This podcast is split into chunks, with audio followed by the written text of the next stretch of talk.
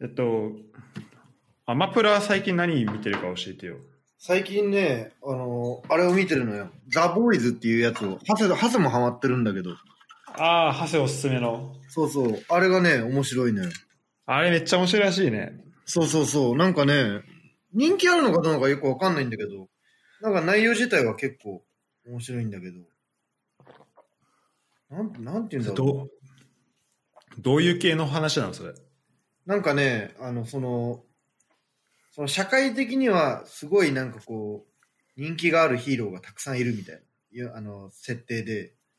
うん。で、なんかその、なんかすごい、なんかもう大人気のヒーローが7人いるんだけど、で、こう社会的には、あこの人たちいいことばっかりやってるみたいに言われてたんだけど、なんか蓋を開けてみたら、なんかそういう結構いろいろ悪いことというか、自分の能力で、なんか結構好き勝手わがままにやってる連中で、で、その被害に遭った人たちが集まって、なそいつらを、なんと社会的に倒そうとするみたいな、なんかその、社会的に、あの倒して、その自分、復讐を果たそうとするみたいな、そういう話なんだけど。あ、その7人が悪者の方なの。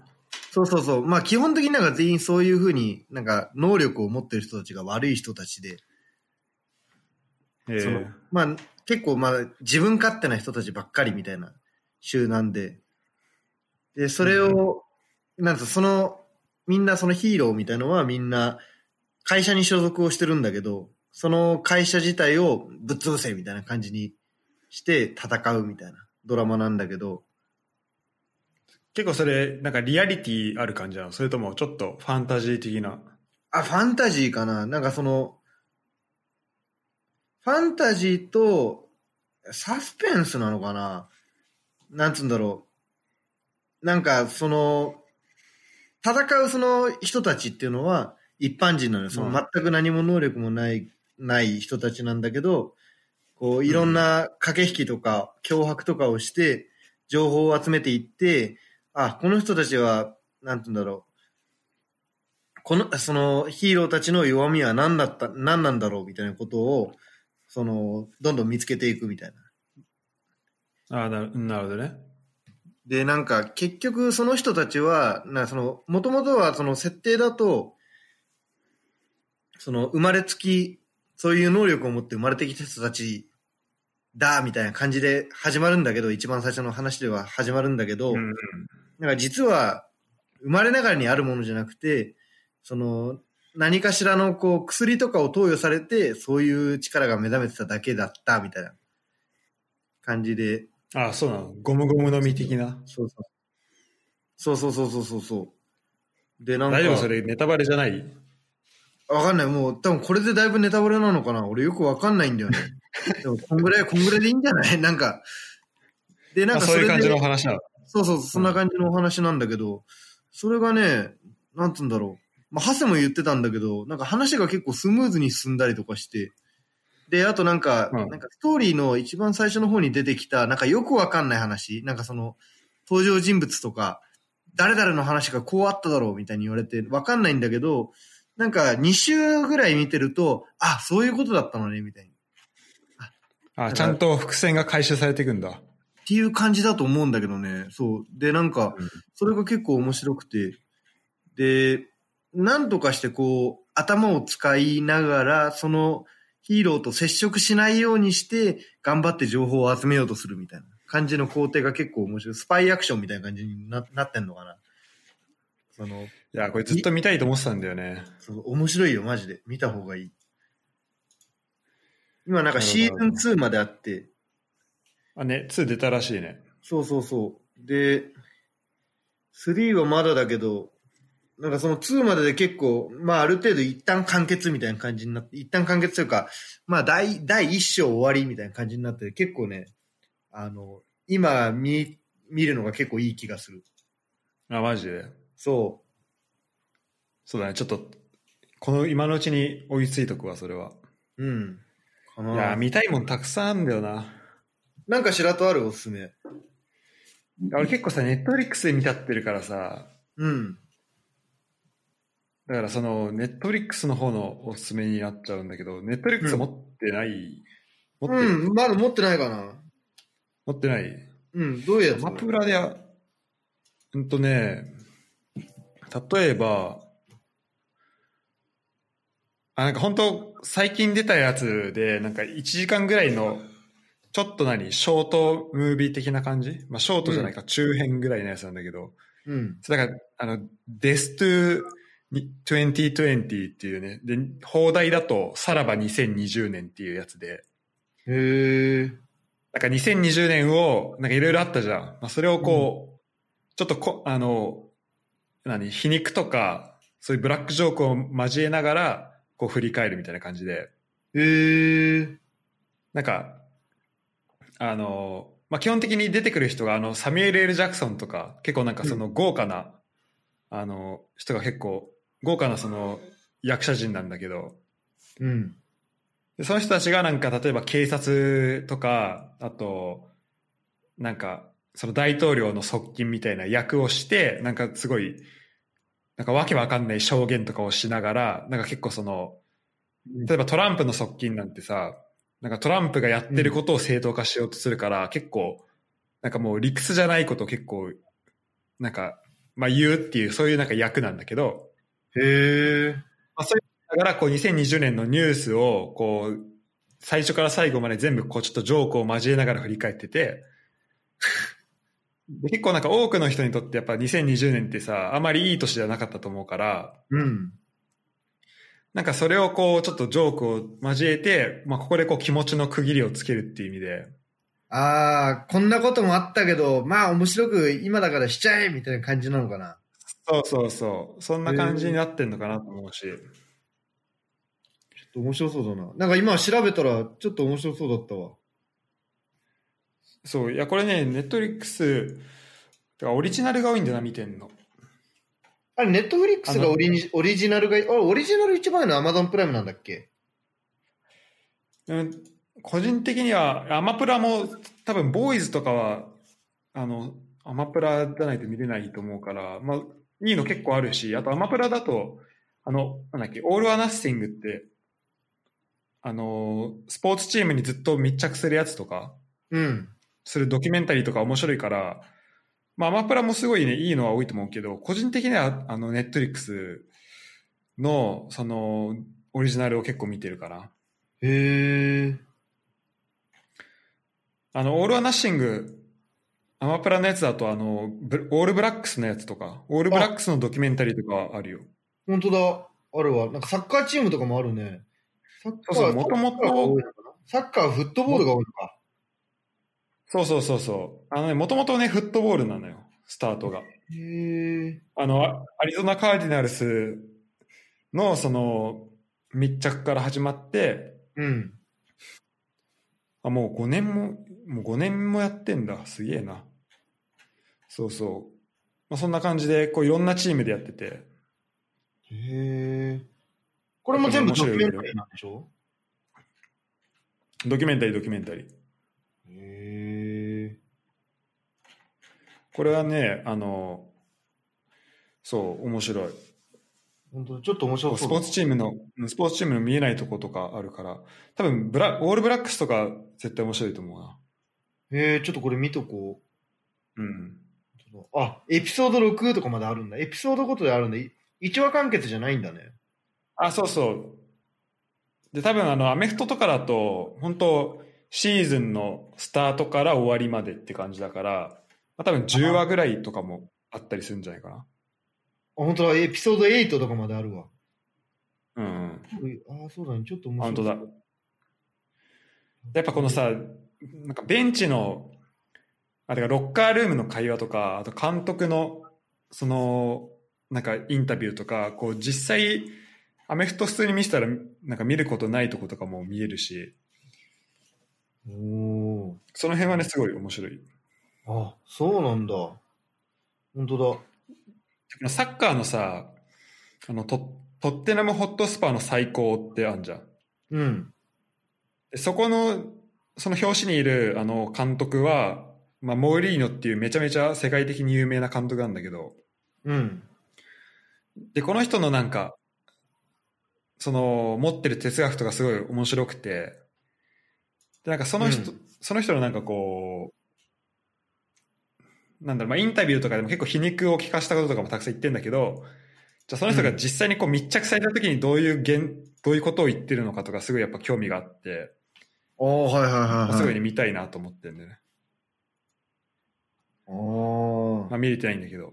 そうだね。まあ、まあ、テレビの前だけだと、やっぱりどうしてもね、ちょっとしかその人のことわかんないからね、インタビュー、監督なんかもしか、もろそうでしょ。そうそうそう。まあどっちにしろカメラありきのことを言ってんだと思うけど、まあでもそれでもね、面白いよね。なかなか。へえ面白そう。ちょっとこれ見とくわ。うん、その、あれとかはね、なんだっけ、オールブラックスとかは、もうすごい、めちゃめちゃ見やすいと思うから、ラグビーそうだね。経験者だったら。なんだろまあ、あとね、ちょ、ネットフリックスになっちゃうけど、うな。うん。あのねエミリー・パリに行くっていううん、ドラマあって、それなんかアメリカに住んでるやつがパリにい行って、なんかパリで仕事するんだけど、なんかそのパリでの困り方とか、なんかいろんな生活とか、仕事とか言葉とかで、なんかいろいろ困ってんだけど、うん。なんかその感じがね、すごい、あーなんかめっちゃわかるわって、なんか結構あるある感があって、すごい面白かった。ああ、そっかそっか。でおそうだね。白友もそうだ。それ経験してるわけだもんね。そうそうそう。へえ。まあでも あーコメディなのね。面白そうだね。男性名詞、コメディ女性名詞。あ、そうそう。まあ、その辺のね、話とかも。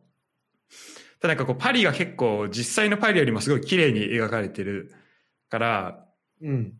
なんか、この、なんか、この、ひあの、主人公が、なんかインスタアカウントを作って、なんかエミリー・イン・パリスっていうアカウントを作って、うんそ。こでなんかいろいろ投稿してるのね、その、パリでの生活を。ああ、はいはいはい。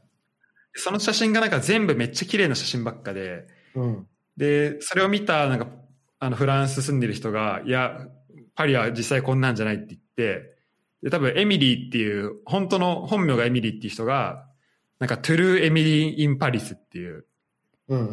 その、なんかアカウント作って、ちょっとパリの汚いとことかを上げるみたいな、そういうちょっとね、運動も起きたりしたらしい。へえ。あ、じゃあまあまあ、まあちょっとフィクションありきみたいな感じなのかな。そうね。まあでもやっぱ、あの、すごいね、見てると、あやっぱパリいい街だなって、まあ確かに思わされるから、うん。へえ。し、結構、まあ自分のフランスの中のすごいいいとこの記憶だけを思い起こしてくれるから、結構ねいい感じかな。へえ。あ、なんか結構面白そうなやつ多いね。ネットフリックス。うん、そうそうそ登録しようかな。う。しかも、普通に一人だったらそんなにね、お金かかんないし、うん、そうだね。しかもね、あの、ヨーロッパだと、あの、あれ見れんのよ。あの、ジブリ。あ、そうなんだ。そう。で、あの、ふ日本だとなんなぜか見れないんだけど、多分権利的な問題で。うーん。あ、じゃあ海外のと日本のでネットフリックス違うんだ。そうそう、全然ち、結構違うよ、その品揃えとか。で、あの、アマゾンも、あの、海外と日本で全然違ったりするし。あ、違うんだね、国ごとで。へえ。う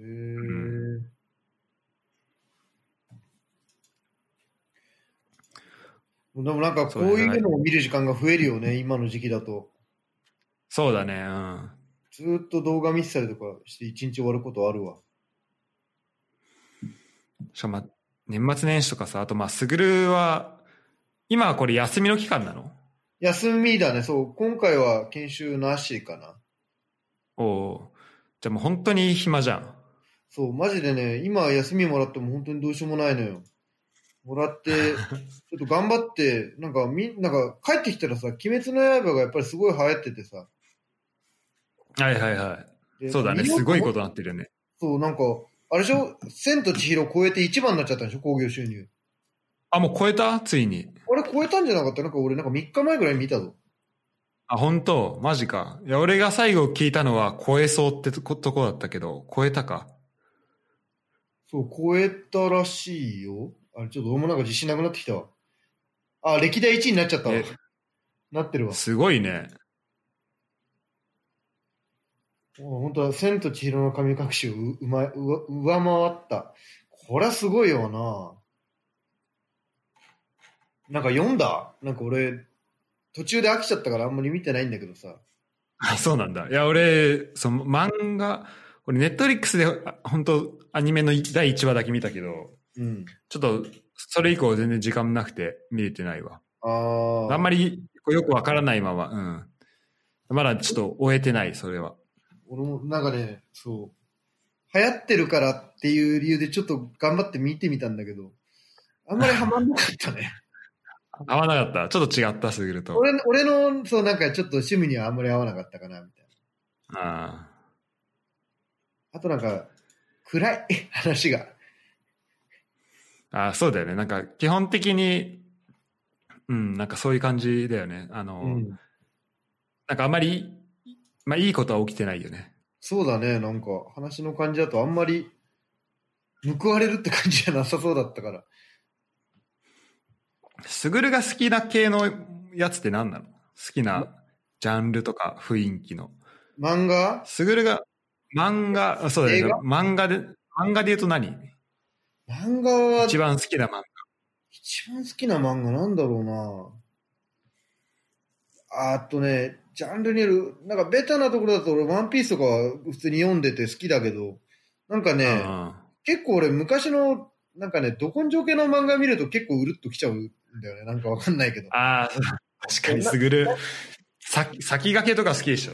ああ、そう、そういうの読むの、そう、先駆け男塾とかも、あの、読むと結構ね、ああ、すごいなと思っちゃうんだよね。なんか、なんだろう、あと、なんかもう本当に理屈なしで、理屈なしのスポーツ漫画とか俺結構好きなのよ、なんか。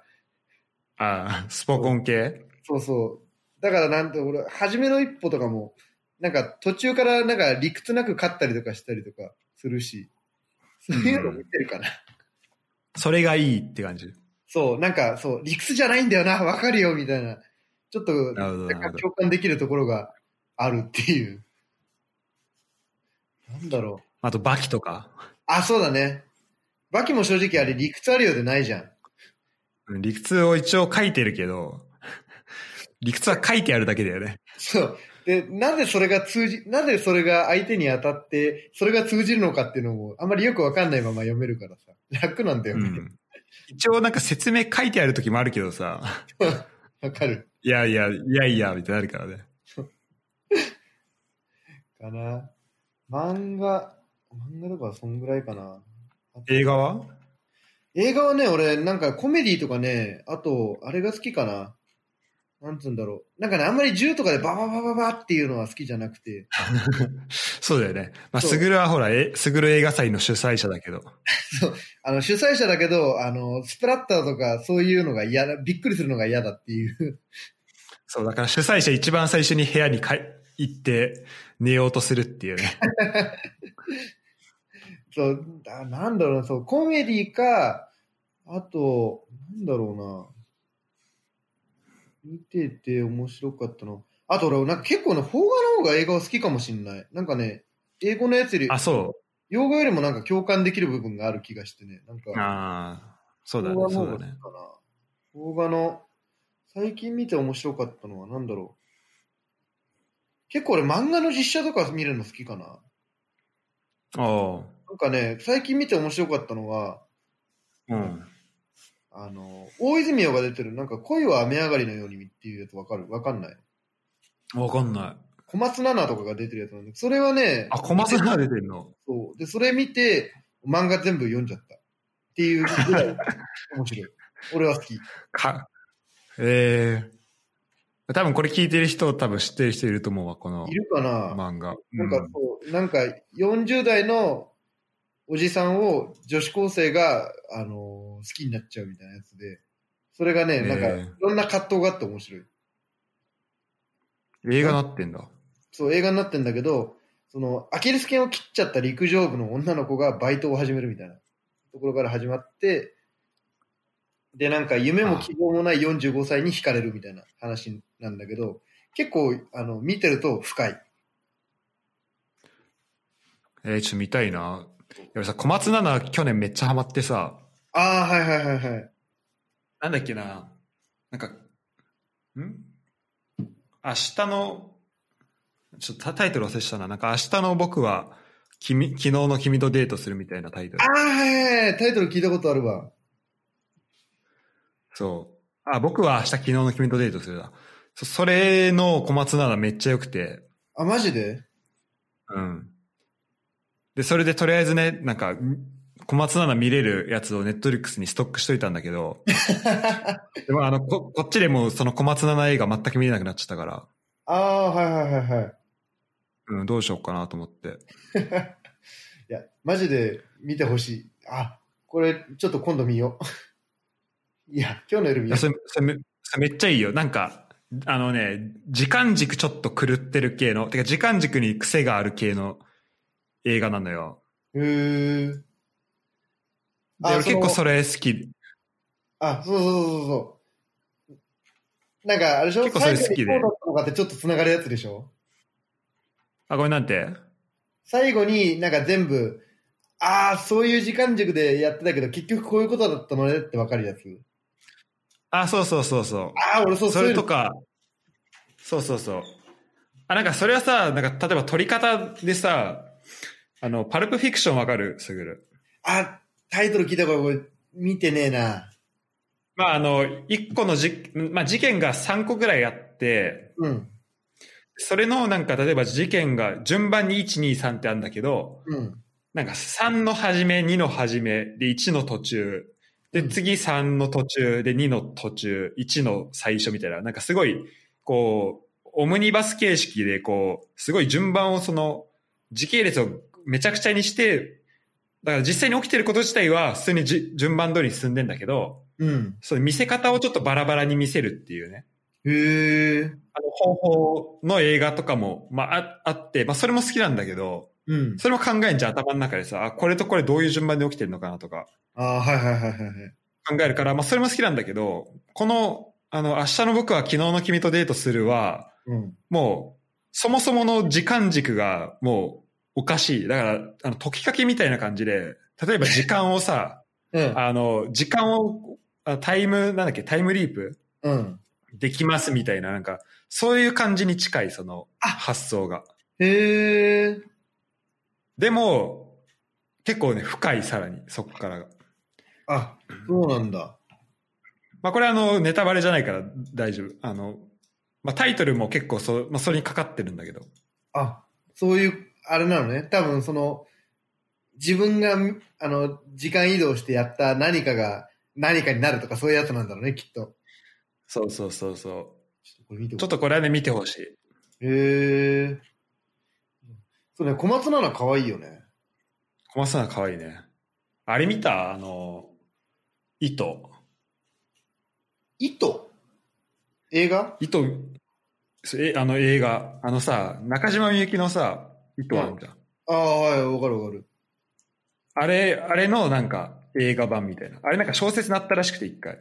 あ、そうなんだ。え、歌から小説になったのなんかね、小説を、あ小説だった気がするん。うん多分小説に、なんか誰かが書いて、多分それを元にした映画みたいな感じだった。へえ。糸。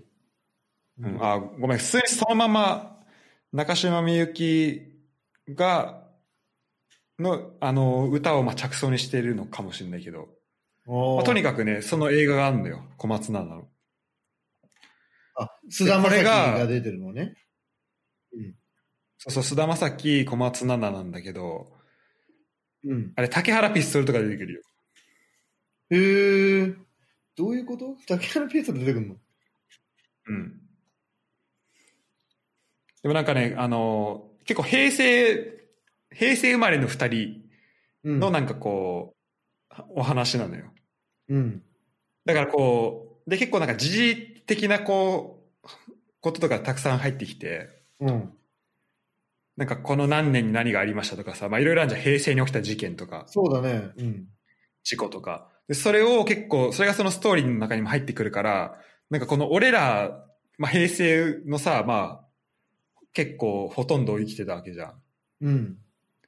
まあ、それ、その俺らからすると、すごい、なんか、なんだろう、共感しやすい、こう、じ起きたこととしても、起きたこともじょ共感しやすいし、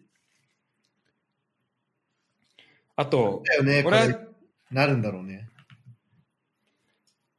あと個人的になんかこう、小松菜奈の頑張りみたいなのがすごいね、良かった、俺俺は。聞いへて。え。去年、じゃあもう、小松菜奈、小松菜奈ブームだったのね、白戸の中だと。そう、空前のね、小松菜奈ブーム来たんだけど、まあ、まあ、結局見たのは、それと、あと、さっき言った、あの、明日の、あ、昨日の君とデートするってやつと、うん。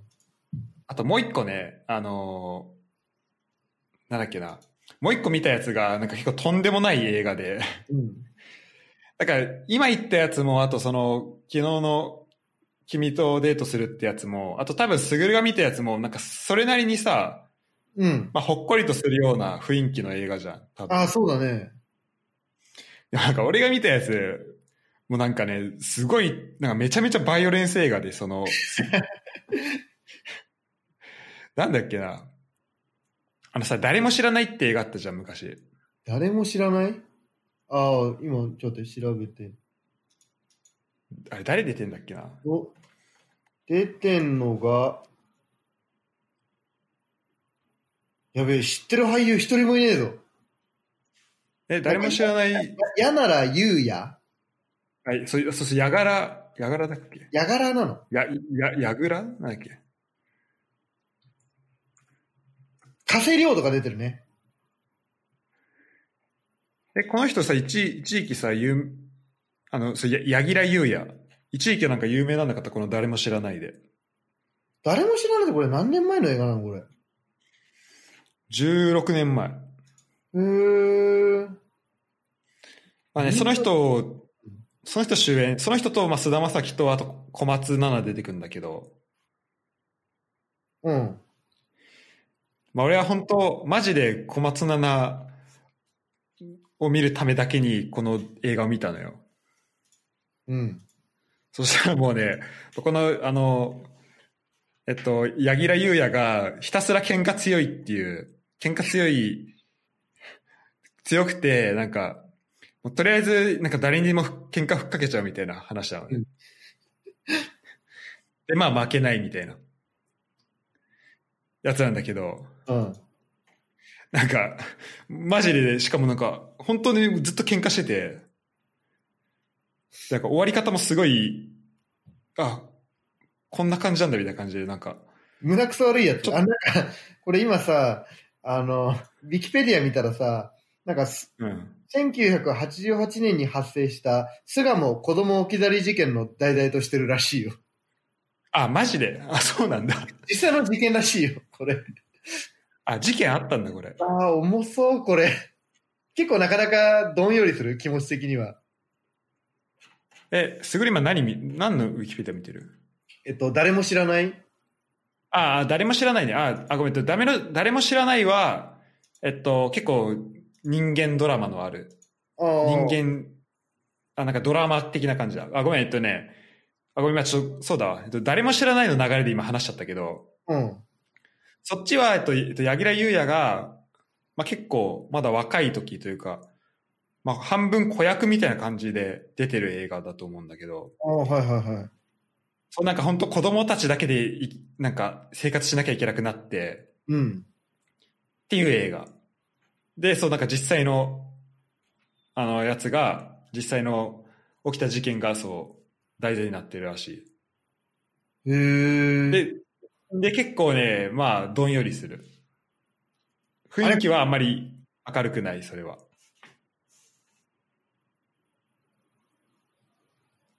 これ、誰も知らないのさ、続編だったりするその、白戸が言ってるやつって。いや、これは多分全然違うと思うよ違。うやつうん。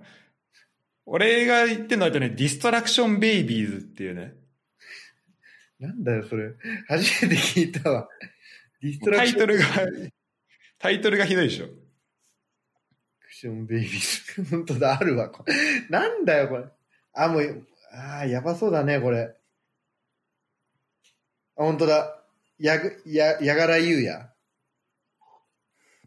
そうや柳楽優弥。柳楽優弥か。本当は小松菜奈も出てる。いや、これす、まあすごいなと思う。まあ結も構、う喧嘩するみたいな内容なの、これ。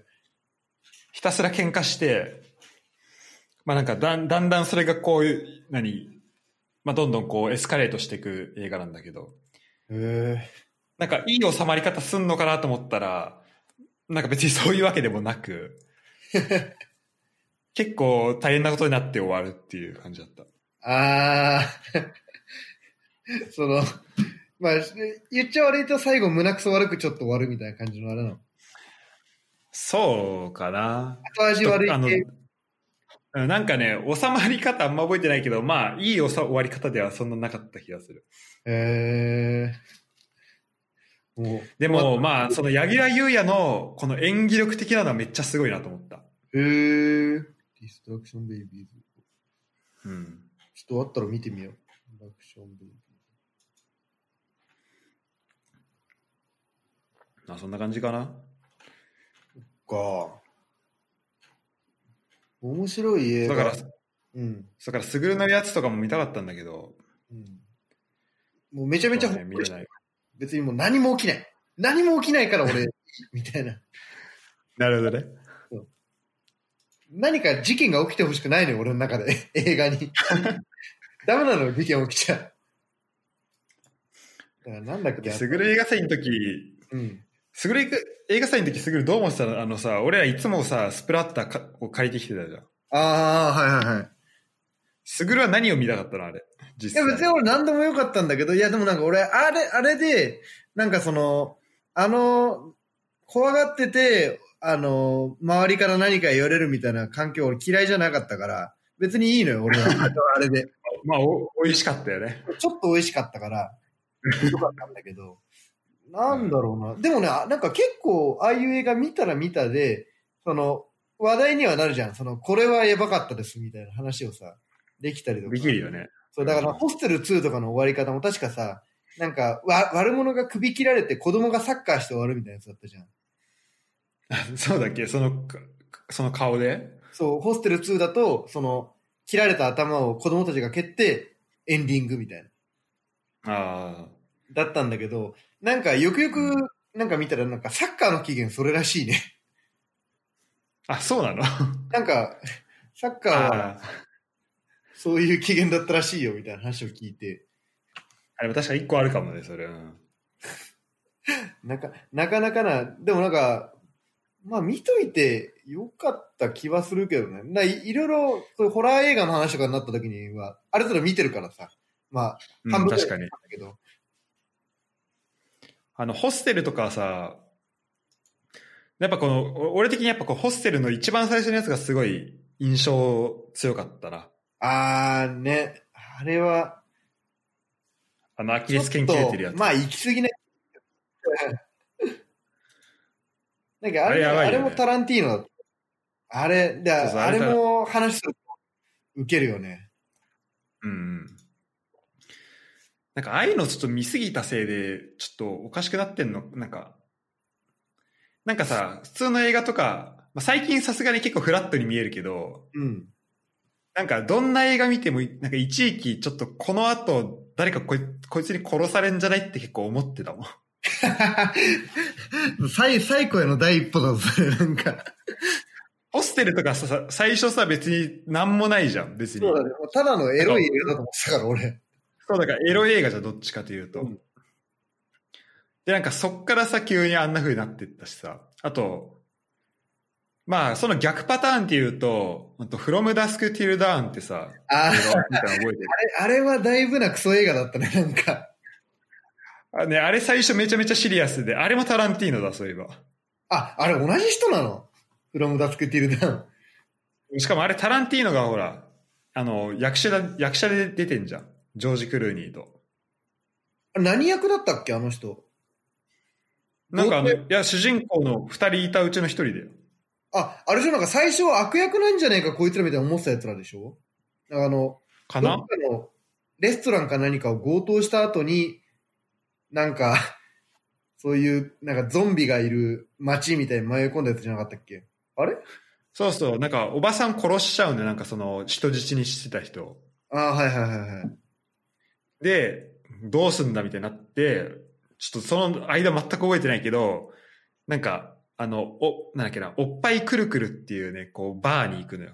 4枚、よく覚えてんな。そのえなんか日本語字幕で、おっぱいくるくるって書いてあって、なんだその名前と思って。めっちゃ覚えてるんだけど、そこまで結構そこそこね、シリアスなシーンなのよ、なんか。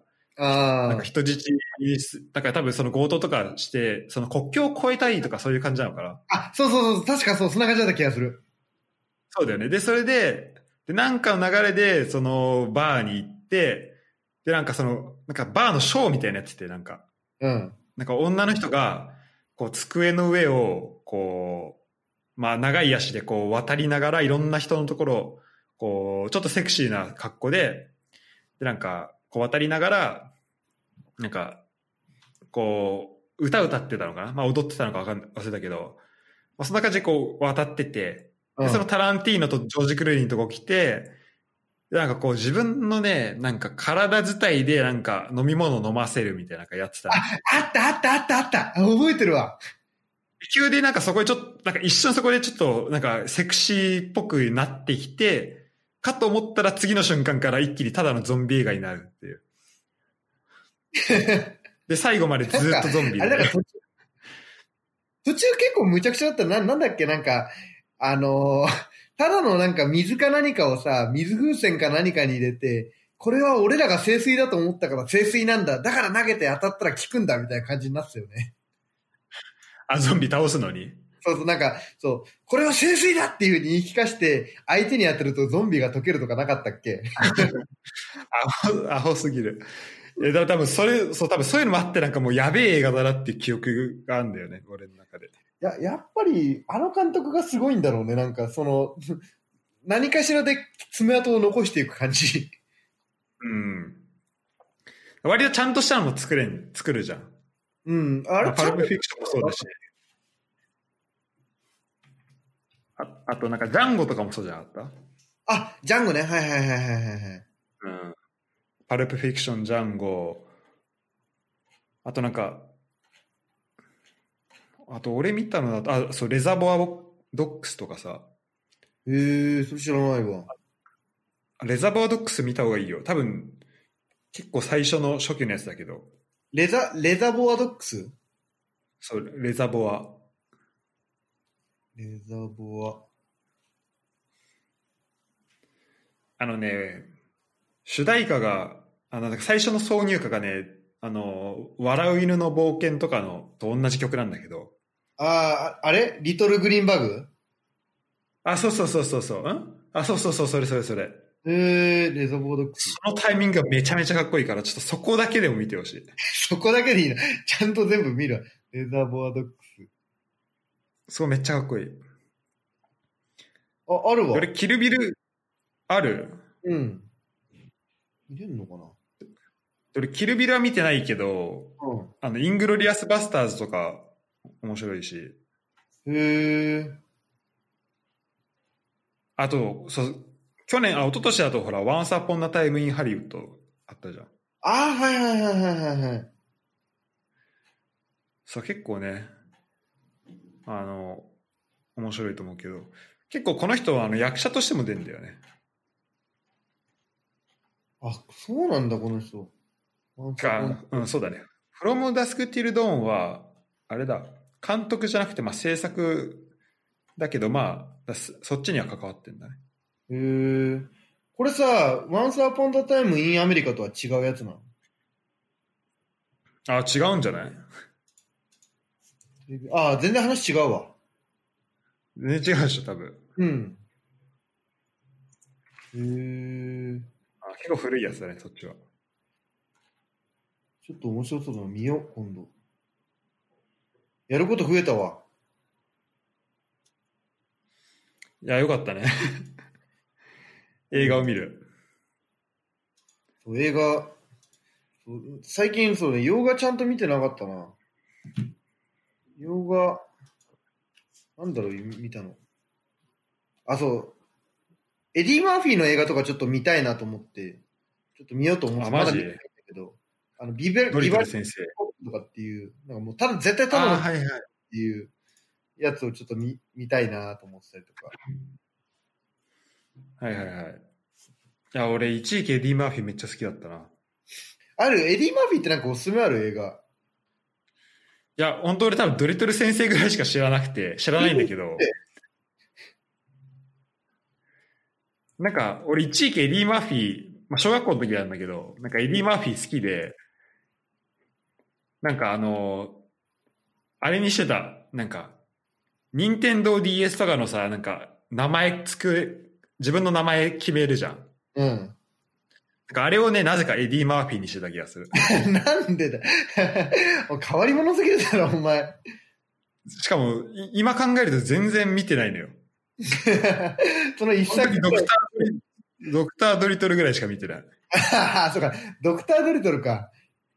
うん。だから星の王子、ニューヨークへ行く。あ、あー面白いって聞いたことあるわ。へええ。ー、しかも、最近、あと2でんじゃん。あ、そうなのうん。今年。と。いいな、やること増えたわ。あとなんだろう、おすすめ。あのね、うん。時間軸、くる、時間軸系でいくと面白いのが、メメント見たメメントうん。メメントはね、結構すぐる、結構好きな気がする。てか、すぐる映画祭で見見てもいいような感じの映画。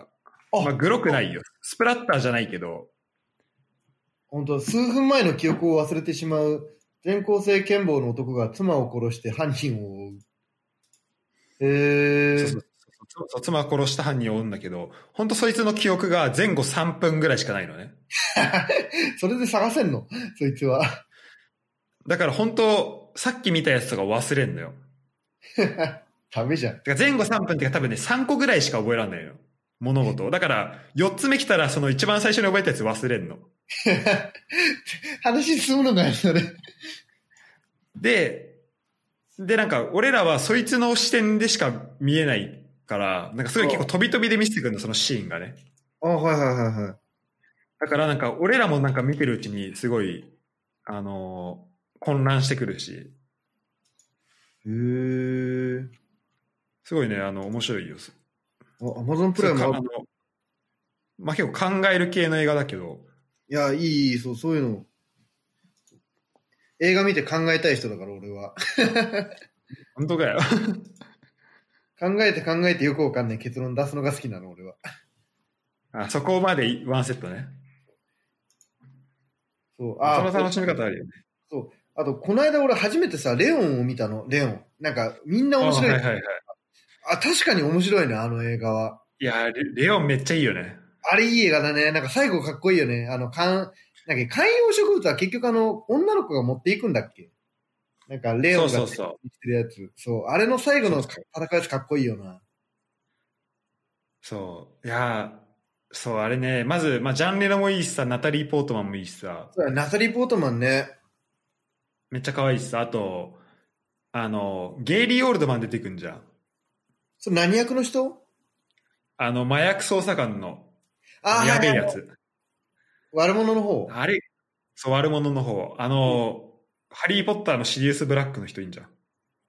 あ、あれその人なんだ。へえ。そう、あれがマジかっこいいよ。ね、おなんか、なんか最後の最後まで結構ハラハラして面白かったわ。なんか、うんうん。最後、女の子だけ逃げる、逃げない、逃げる、逃げないみたいな感じのやつ。そうそうそう。で、あの、観葉植物、ほんといいよね、最後。ね。バカ切なくなったわ。あれうん。そう、あれちょっとたまに見たくなるわ。あの、しかも曲もいいし、俺。曲も好きや、あの、スティングの。うーん。曲、あのいやーシェイプオブハートっていうあの歌なんだけど、えー、シェイプオブハート。それめっちゃいいよ。調べよう。そうね、ちょっと、なんか洋洋画を見ないとなんか話についていけないみたいな風潮が少しある気がするからさ、ちょっと人のおすすめはちょっと見ておこうと思ってさ。まあ、王道ぐる、王道とかは見ておきたいよね。そうだね。うん。あそれで言うと去年の一番面白いと言われた映画、ハーフ・オブ・イット見た。ハーフオブイットうん、ハーフ・オブ・イット。わかんない、見てないわ。ハーフオブイット。サンズオこブアれラはあ、ね、違うわ。あれも、これもネットリックスだ。これも見るにはネットリックス見ないといけないけど。これとかはちょっと、これも面白かったね。へー、サンズオブイット。イットあハーフね、ハーハーフ・オブ・イット。ハーフオブイット。そそれの半分みたいな、そう。ハーフ・オブ・イット。これは、韓国映画えじゃないか、別に。うんとね、多分、ちょっと、韓、えっと、中国系アメリカ人かわかんないけど、まあ、すあの、監督がアリス・ウーって人で、ああ、本当だ。書いてあるわ。何の人多分主人公もこれ中国人なんだ。エリー・チューとかって書いてあるけど。なんか、あんまそりうだねなさそうだね。あと、中国系アメリカ人か、の監督で、まあ、多分その主演の人とかもそういう感じなんじゃないかな。うーん。結構ね、。ちょっと、まあ、現代っぽいそのストーリーもうん。感じで、なんか、なんだろう。じゃあ、こうなんか聖書に書いてあること、とかうん愛は我慢だとかさ、うん愛は親切だとかってあるんだけど、なんかそれって本当にその聖書に言われてることが正しいのみたいなのもちょっとありながら結構ねこの男の子とあと、まあ、あこの女の子とあと男が出てくるんだけどうん。そのねこうちょっと何心の、まあ、心情というかその辺のなんかあの、まあ、動きとかも面白いなんかすごいいいし結構雰囲気が俺結構好きでうん。あの、まあ、音楽がすごい良かったんだけど音楽っていうか音がすごい良くてうん。あのなんかノイズキャンセリングの、まあ、結構まあ静かな環境で見てたんだけどうん。しかもなんかす結構そのなんだろう、まあ、俺がねたまたまそのそれ見たのがドイツ着いた日っていうのもあるんだけど結構こうんの自分のこう、何メンタル的にもそれなりにちょっとなんかいろいろ考える時期じゃんその移動のタイミングってああ、まあまあ、そうだね。でそのタイミングで結構このね作り込まれたこの音の取り方とかそういうのを聞いてちょっと結構心がこう動かされた感じだねへえ。結構まあ面白いと思うから見てほしいマジでちょっとうん、ネットフリックス入ろうかな、せっかくだから。どうせやることねえし、金も使わねえし。そうだよ。また出るぐらいまではやっていいと思うし、あとまあ、普通にインストールし、ダウンロードしとけばさ、船でも見れるいいんじゃない、ああ、そうそうそうそう。だから、せっかくだったら、まあ、そういう動画は多い方がいいよね。うん、あとちょっと方角のおすすめ2個していいうん、いいよ。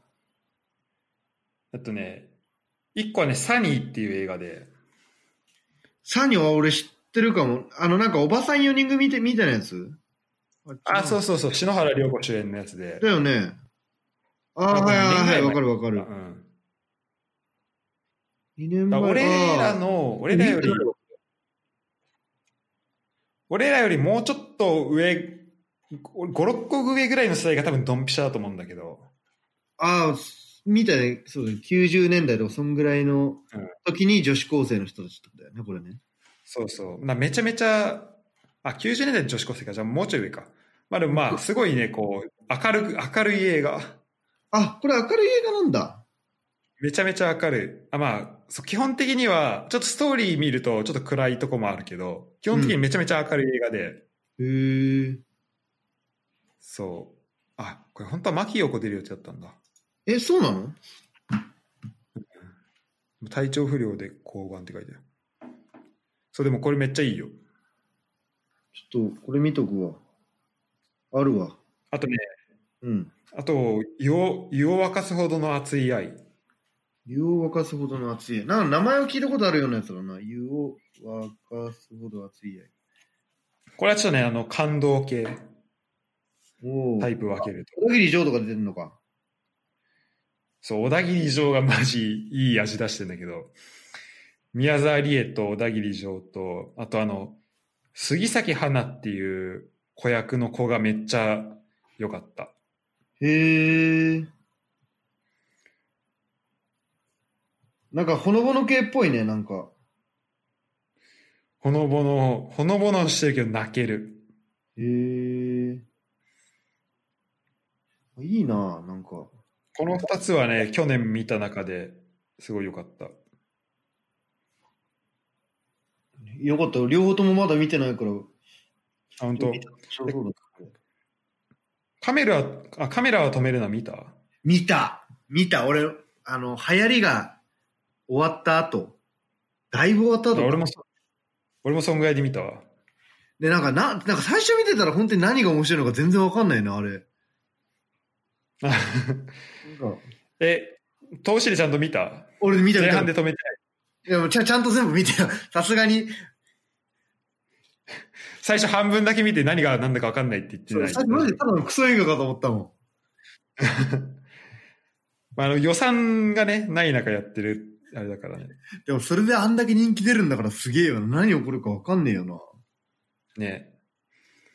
なんかまあ、俺あれ見て、あ面白かったけど、あの、ななんかラジオの時間にすごい似てるなっていうすふうに思った。ああ、三谷幸喜のやつそうそうそうそう。えー、あ、俺ラジオの時間見たことないな。あ見てないいや、ラジオの時間、もう、あまあ、全然一緒ではないんだけど、こうなんかす、うんとね、ちょこう、裏側というか、その、だカメラを止めるな、まあ今からちょっとネネタバレ言っちゃうけど、まあこの映画を作ってる裏側をこうさ、後から出してく。後からこんな感じであーそうだねやってたんだみたいな感じの映画じゃん、あれって。うん。で、まあ、ラジオの時間は、まあ、ラジオの時間のネタバレはあんま言わないようにするけど、まあ、それも、こう、ラジオをつく、ラジオの映画なんだけど、うん。結構この、ちゃんとした放送をするまでの間に結構こう裏側結構大変なんだなっていうのがすごい分かっ伝わってきて、伝わってくる映画で、やっぱこの三谷幸喜らしいコメディもあり、で、こう、あのね、ラジオ小説を撮るっていう番組なんだけど、うん。あっていうまあ映画なんだけどなんかラジオ小説のなんかその雰囲気というかうん。なんかそれもすごいね伝わってきて結構あのおすすめかなへえ。なんか三谷幸喜とかも、なんか大概外れない気するからね。なんか結構うん面白いよね。面白い面白いあ、この間俺記憶にございませんの見たの。あの、中井貴一のやつ。あー見たことあ見るてないわそれそれね、俺は結構好き。面白かった。最後に、あ、そういうことねってなる。ちょ、ちょっとなる。あお落ちしっかりやってくるそうそうそう。オチオチがで、あ、今までなんでこうなってたんだね、みたいな話が最後にわかるからね。結構面白いのよ。なんか、えーあプライムで見れんだそう、なんか、悪い総理が記憶をなくしちゃって、なんうか、んあなるほどねそう、なんかいろいろ政治でやるみたいな話なんだけど、それはね、面白い。普通に面白い。なんだろう、うんもうちょっとこう説明する能力があったら、もうちょいいい感じに説明できるんだけどな、言葉が出てこねえんだよな。いやまあ面白いだけで十分じゃないそう。これはぜひ見てほしい。記憶にございませんわ。あちょ見るわうん。ちょっと頭おかしいっていうか頭ぶっ飛んでんなって映画紹介していいいいよいいよ。えっとね1個がねうんとフィフィフスエレメントあ、これ見たことあるかな、フィフスエレメント。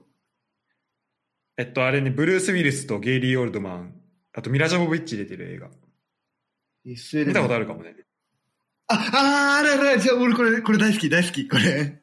あれでしょ宇宙そうこれそうそうそう俺これいいよねこれ好き。この、 なんか、あれでしょあの、汚くした、あのーなんだっけ、えーっと、メインブラックみたいな感じでしょ あそうそうそう汚くしたメインブラッ23世紀ク。 これ、好き。面白いよねうん、面白い。あそう、はいあ、これ見てたから、そう、これ結構、なんかもうめちゃくちゃだなと思ってよかった。そうなんか俺、ラスボスの倒し方がいまいち納得できないまま終わった 気がする、これ。そう、だからそれがマジよくわかんないんだよね。あ、それで行くんだ、みたいな感じだよね。うん、そうそう。あと、これマジ見てほしいんだけど、これ多分ね、Amazon プライムある、あると思うんだけど、うん。それ、スイスアーミーマンっていう映画。スイスアーミーマン。あ、ああの、だこれ、ハリー・ポッターのやつでしょあのそうそうそうそ。ー、 これ、なんか予告かなんかだけ見たことあるの。え、これ面白いうこれね、あの、まあ、まず最初、まず俺、スイスアーミーマンってタイトルあんまり知らないで、なんか、ルーミーがこれ見ようっていうから見たんだけど、うん。なんか、それ、バーって見てたら、 あ、まあまあ、あハリー・ポッター出てきたなと思って、で、なんか、最、最初、マジ、はって始まって、で、あ途中で、あ、スイスアーミーマンってそういう意味だったのかっていうのが分かって、うん。で、でも、ちょっとぶっ飛びすぎだなって最、途中からなって、うん。あ、もうわけわかんないってなって、でも最後の方になると、あ、ちょっと深い映画だなってなる。深いのこの映画。なんか、あの、あの、ジャケットみたいなの見るとさ、とんでもない、え、なんか絵みたいな画像が貼ってあるんだけどさ。うんうん。へえ、これ、深いんだ、これ。これね、これ結構ね、あの、そういう、まあよく見ると深い。へてか、俺も本当最後ギリギリのところでその、なんか、この映画伝えたいのはこういうことかなっていうのをちょっと、なんか、つかめたけど。まあ面白いよ。なんか、いい映画。へまマジ飛んでる。え。いや、ちょっと、えいや、見てみよう。え、白結鳥構さん、これ、評なうい、ん。なないよ。今日評価はいや、結構評価が二分される映画だなと思った、これは。へえ。白戸さん、ゲットアウトって見たことあるゲットアウト。ゲットアウトって映画は面白い。マジで面白い。これは。ぜひ見てほしい。なんか、えーあ、ホラーミステリー。なんかその、白人の彼女が黒人の彼女をこう、その自宅に招くみたいな話なんだけど、うん。これはね、あの、見てて、最後の方に、うわーってなって、あの、ゾクゾクゾクってなって終わるやつ。あ、マジ、あ、いいね。そういうの好きだね。そう。なんかね、あ これもなんか途中で気づくみたいな。アハ体験みたいになる。あ、あ、なんか肌そにの来る。途中まででそう、結構伏線みたいなの貼るのよ。なんかその、なんか、出てくる人の行動原理が全くわからないみたいな。急に泣き出したりとか、なんかし始めたりとか、急に情緒不安定になったりする。うんその、出てくる人が。はいはいはい。なんでなんだろうなと思ってたら、最後に全部わかるっていう。その、あ、最後わかるんだ。そうそう、なんかその途中でその全貌がわかるんだけど、その全貌が分かって、あ、そういう行動原理でこうなって、こういうことを言い始めたんだみたいなことが分かって、これはね、ぜひ見てほしい。最後、謎解き系の。 そう。で、最後はもう全部丸く収まるんだけど、あんまりこう、胸くそいい映画ではないかな。まあ、まあね。まあそこはしょうがないよね。この、ジャンル的に。うん。ででもちょっと見てみよ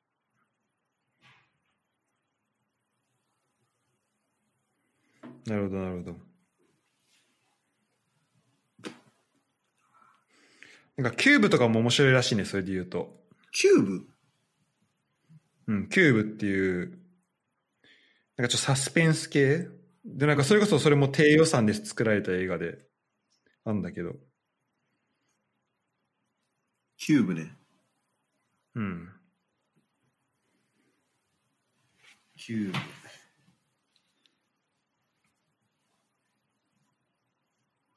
キューブ。あ、あるわ。なんか本当それもなんか謎解き系うん。らしい。へえ。俺そう、こういうの好きかも。こういう系。サスペン、サスペンス。なん、なんつうんだろうな。まあ、グロくなさすぎずでしょ。あ、そうそう。程よくグロくて、でも、謎解きがあるみたいな感じの方がいいかな。うん。あ、そう、キューブ2まで出てんじゃん、これ。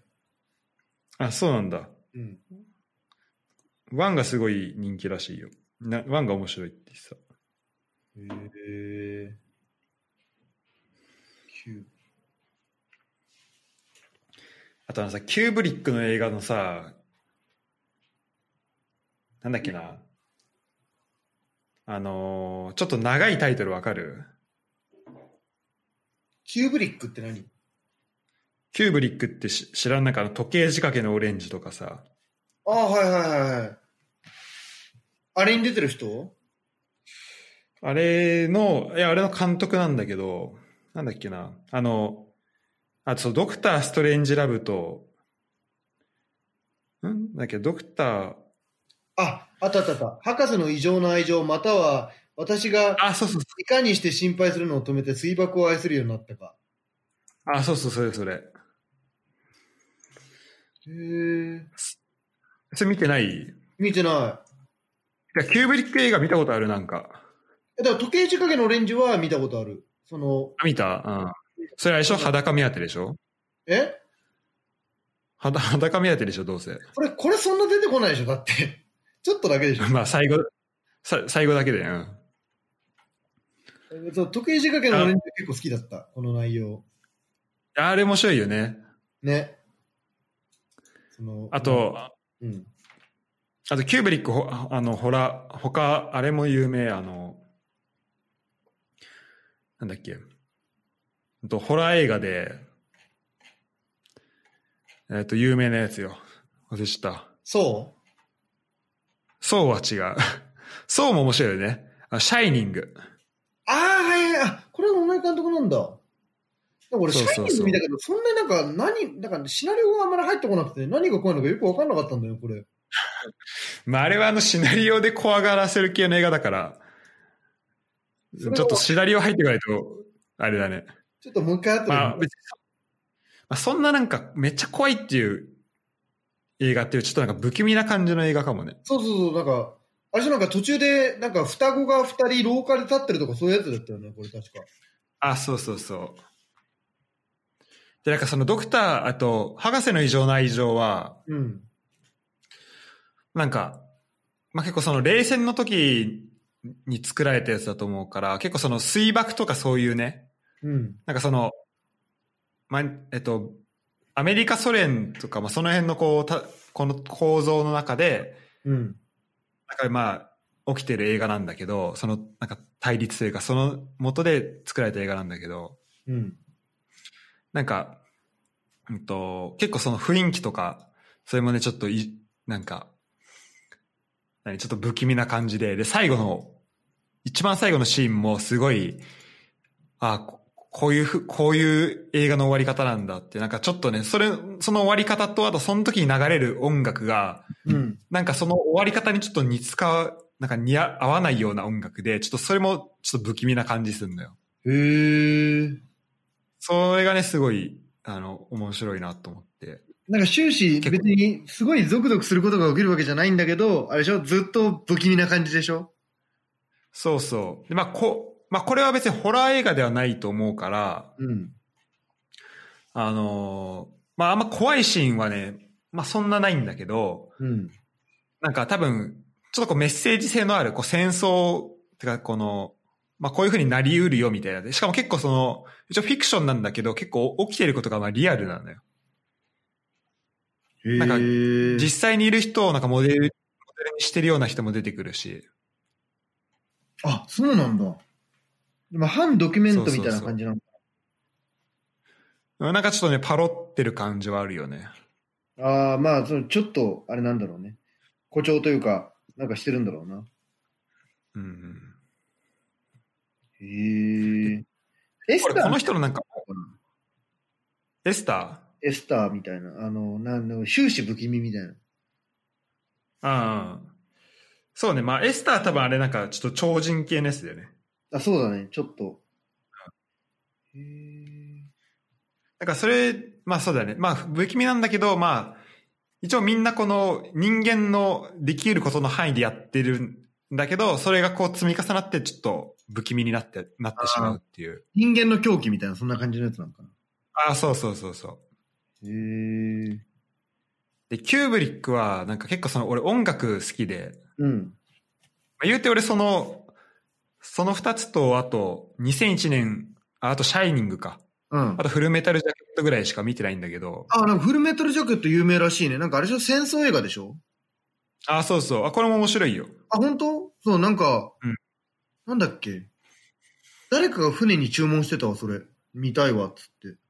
あ、マジで。そうそうそう。うん、いや、まあ結構、なんだろう。まあ本当戦争映画っていう感じ。うん、しかもまあさ40年ぐらい、30年ぐらい前か、のやつで、なんかまあ結構この戦場、何こう、戦士たちの、なんか不合、何こう、合理的じゃない、不合理なこう、訓練とか、なんかそういう感じもあって。うん。なんか結構あの、汚い悪口みたいのが、たくさん英語で勉強できるみたいなこと言ってたわ。あ、そうそうそうそう。 そう、それぞれ。多分めちゃめちゃ学べると思う。悪い、悪い言葉がたくさん勉強できる。そうね、司令官がんひたすらずっと悪いこと悪口言ってんだよ。なんか二人称基本的になんか、罵り言葉みたいな。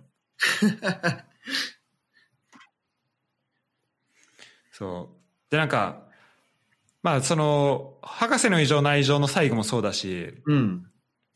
2001年宇宙の旅もなんか最初の、なんか最初の音楽とかけ結構有名なやつなんだけど、うん。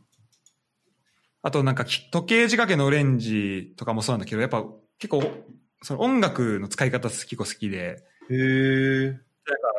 おなんか見ながら笑っちゃったのが、その時計仕掛けのオレンジで、なんか主人公がなんか女の子二人をなんかナンパして、うん。なんか 3P してるシーンあんのね。ああ、はいはいはいはいはい。それがなんか多分2 3倍速ぐらいで流してるシーンあんのよ。 そうだね。あるあるある。で、あれの時になんか、あの、何ククラシックのさ、あの、かけっこの時に流れる音楽。あー、てーてーてーてーてーだっけあれあタララタララタラタタってやつ。あー、はいはいはい。あれ流れてて、いや、この人天才だなと思った。ひどい。そう。で、結構ね、なんか、あの、音楽の使いどころがすごい面白いなって。っ鋭い視線だね、なんか。ていうのが結構キューブリックだね。うんえ、ちょっと俺もなんか、キューブリックのやつ見てみよう。時計仕掛けのオレンジしか見たことないわ。ちょっとちゃんと見よう。とりあえず、博士の異常な愛情は、まあ、多分見終わった時に結構複雑な感情になるとは思うけど、うん。見てほしいね。へえ。ちょっと、見てみようかな。 いいね。やることが続々と増えてきたよ。ちょっと言いすぎるとね、たくさん、ちょっと増えすぎちゃうから、あれだけど。いいね。なんか上森が入ってこれるらしいんだけど、もう入ってきてるよ、今。入ったよ。あ、いるあ、本当だ。えい、久しぶり。久しぶり。久しぶり。元超元気。やることなさすぎて死に。気でしょうね。 やること、普通にコロナだしね。え、なん、なん、だって今、今まで何の話してたの今ずっと映画の話してた。映画の話。あ、映画の話してたじゃあ、ちょっと続けていただいて大丈夫ですよ。まあ、なんかおお互いにちょっとおすすめみたいなのをね、言い合ってたんだよね。そう。あ、なるほどね。そうそう。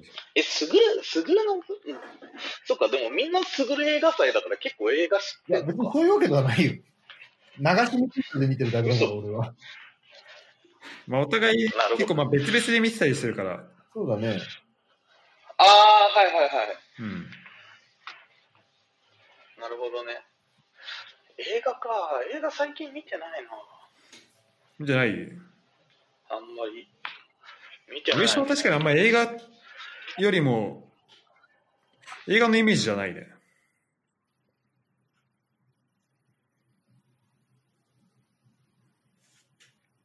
よし、また聞こえなくなってるよ。あれ、俺だけかな本当だ。声は出してるけど。いや、俺も聞こえてる。聞こあの俺も聞こえてない。え聞こえない聞こ聞こええたないあ、よかった。よし、こればっかやってくるんだ。なんか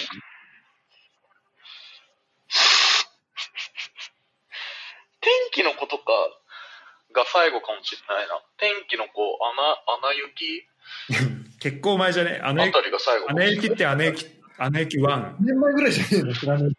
ツあ、ー、ツー、ツー、ツー。 2か。あじゃあ、まあ、もうちょい最近か。もうちょい最近かも。とかかな。だから俺、ろくな映画好きじゃないからいな。や、今ちょうど、結構、それで言うと、やばめな映画をうん、話してたよね。マジ。まあ、やばめでもないけど。うん。まあやばめだ、よまあ、でもある意味王道だけどね、そのキューブリックとかは。うん。おーなるほどね。なんかあれなんだよね、最近さ、プライムとかでさ、ドキュメンタリーとか見るの多いからさ、単純に映画作品見るのが減ってる気がする。ああ、そう、わかるわかる。1時間ぐらいのね。あ、そうそうそうそうそう。単純に映画を、映画っていう分類じゃ見ないかもしれない。うん。わかるわ。で、でもなんか、たまに映画見ると、その、めっちゃ作り込まれてる感じとか、すごい、やっぱすごいな。ああ、なるほどうね。ん確かにね。特にいい映画。なんかないの、上森は。おすすめのやつは。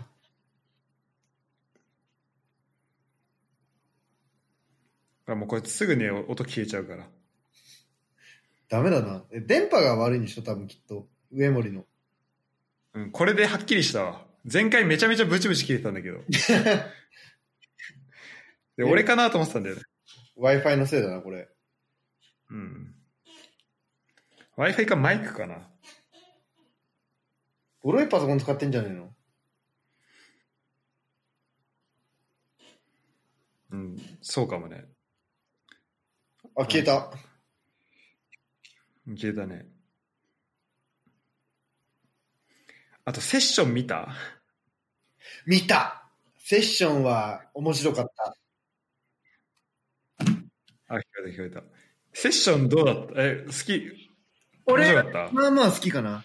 あれ、でもなんか途中ちょっとあんまり覚えてないんだけど、あの、あれうんなんか最後の方になんかお互い足の引っ張り合いみたいなのしてたやつでしょ足の引っ張り出したっけまあ、あの、まあ、そっか。なんかのオーディションに行こうとしたら、なんだっけ、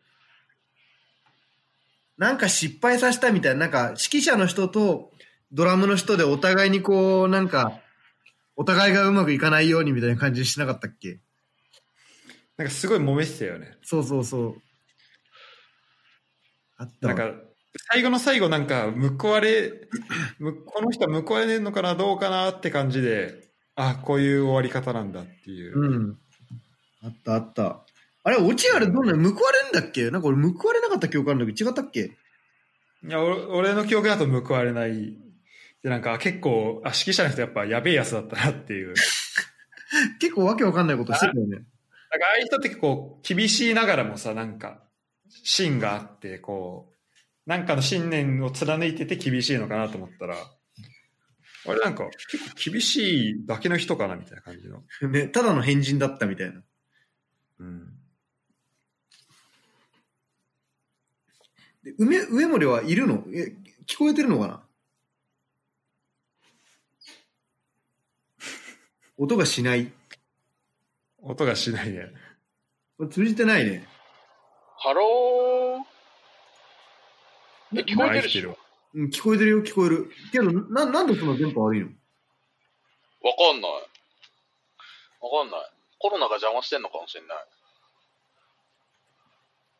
まあいいや。てか、すげえな。その、その指揮者の人、ガチ、ガチクズじゃん。普通に。その話だけ聞いてると。いや、映画ちゃんと見てほしい。ああ、そうすると変わるんだね、きっと。そうするとね、やべえなって思う。で、なんか、 ちょっとガガチクズからさらにワンランクアップするなのそっちうんそっちのプリキュななんだそろうれ、すごいよね。なんか、飴とムチが、なんか、ムチが多くて、後で飴があるのかなと思いきや、なんか結局俺飴がなかった記憶がするんだけど。そうそうそうそう。なんか、アやべえじゃん。そうムチだけしかやなかべっえやつじゃん。やべえやつじゃん、普通に。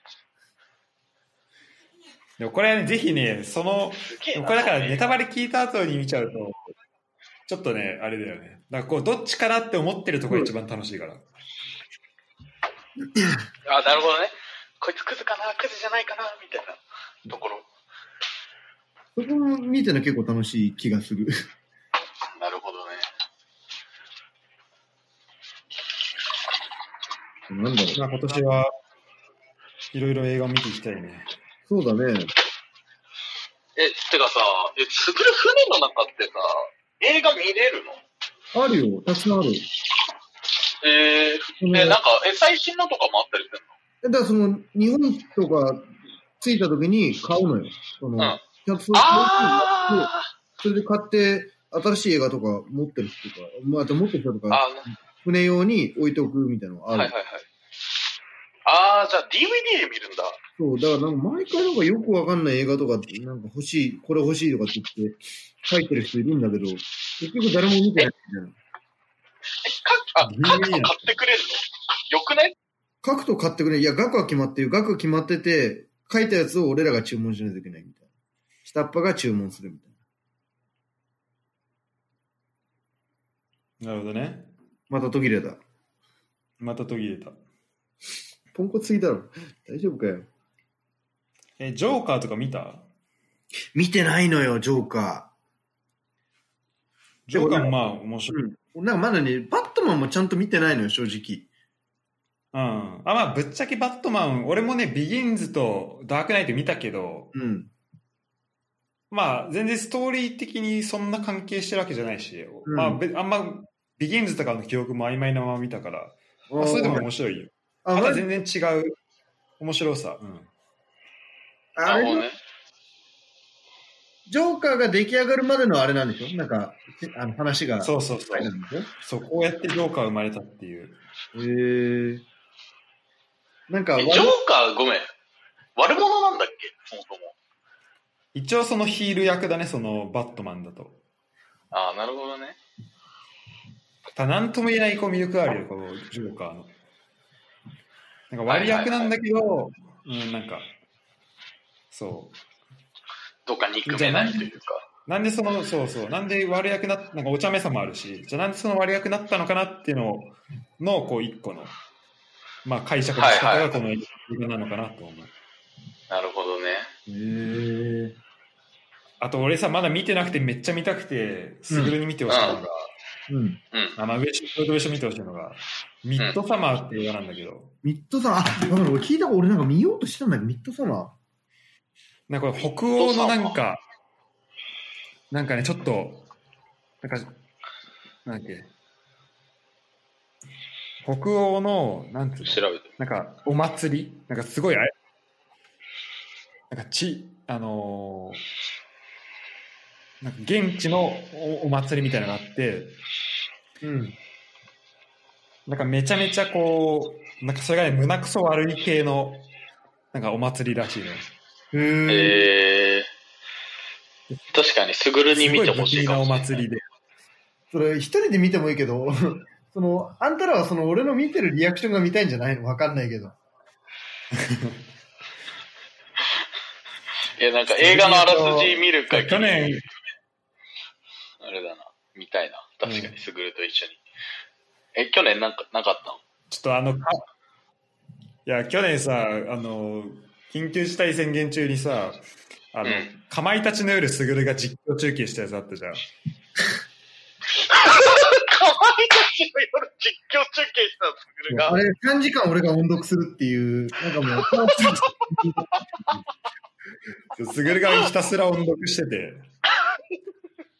で、俺らがそれ一緒になって、かあの、何、解読するんだけど、うん。すぐるなんか途中から、なんか音読するの、なんか疲れて、なんかどんどん進めようとしたんだけど、いや、お普通にストーリーわかんなくなるからお前読んどけよっつってたら、最後の方になって、なんかもう喉痛くなってきたらしくて、なんか喉かすれてて、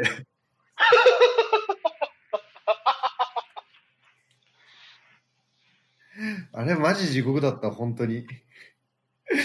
ぼんかまいたちの夜。ちゃんと俺、女の子のキャラは女の子のキャラっぽく読んでたから、ちゃんと。みあそうちゃんとね、演技を。たいな感じで読んでたんだけど、最後の方声枯れちゃって、違いつけんの。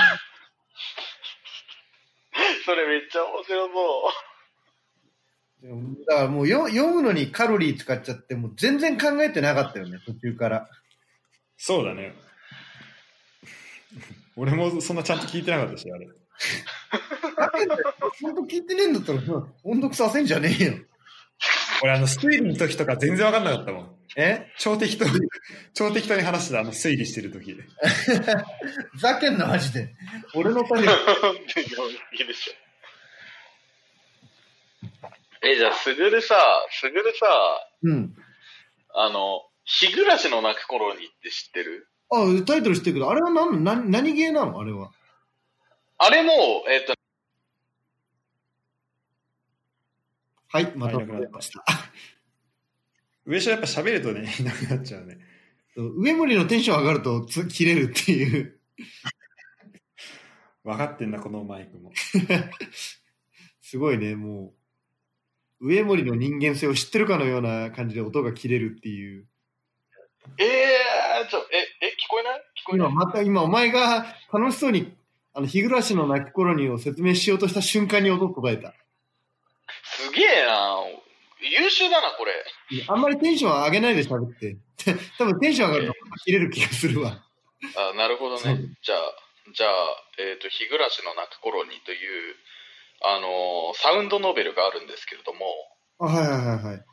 えーこれもね、えっとね、もう最終的に、えサウンドノベルっていうのが、多分かまいたちの夜にも同じなんだけど、あのいわゆるこう、なんていうの、こう文字がさ、パーって出ていって、こう一方通行で進行していくようなゲああ、はいはいあはい。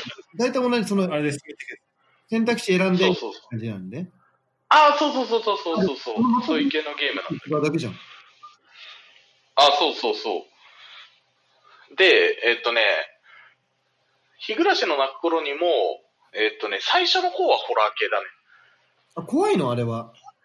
えっとね、怖いというか、グロいというか、なんかな続んか々グロいって話聞いたことある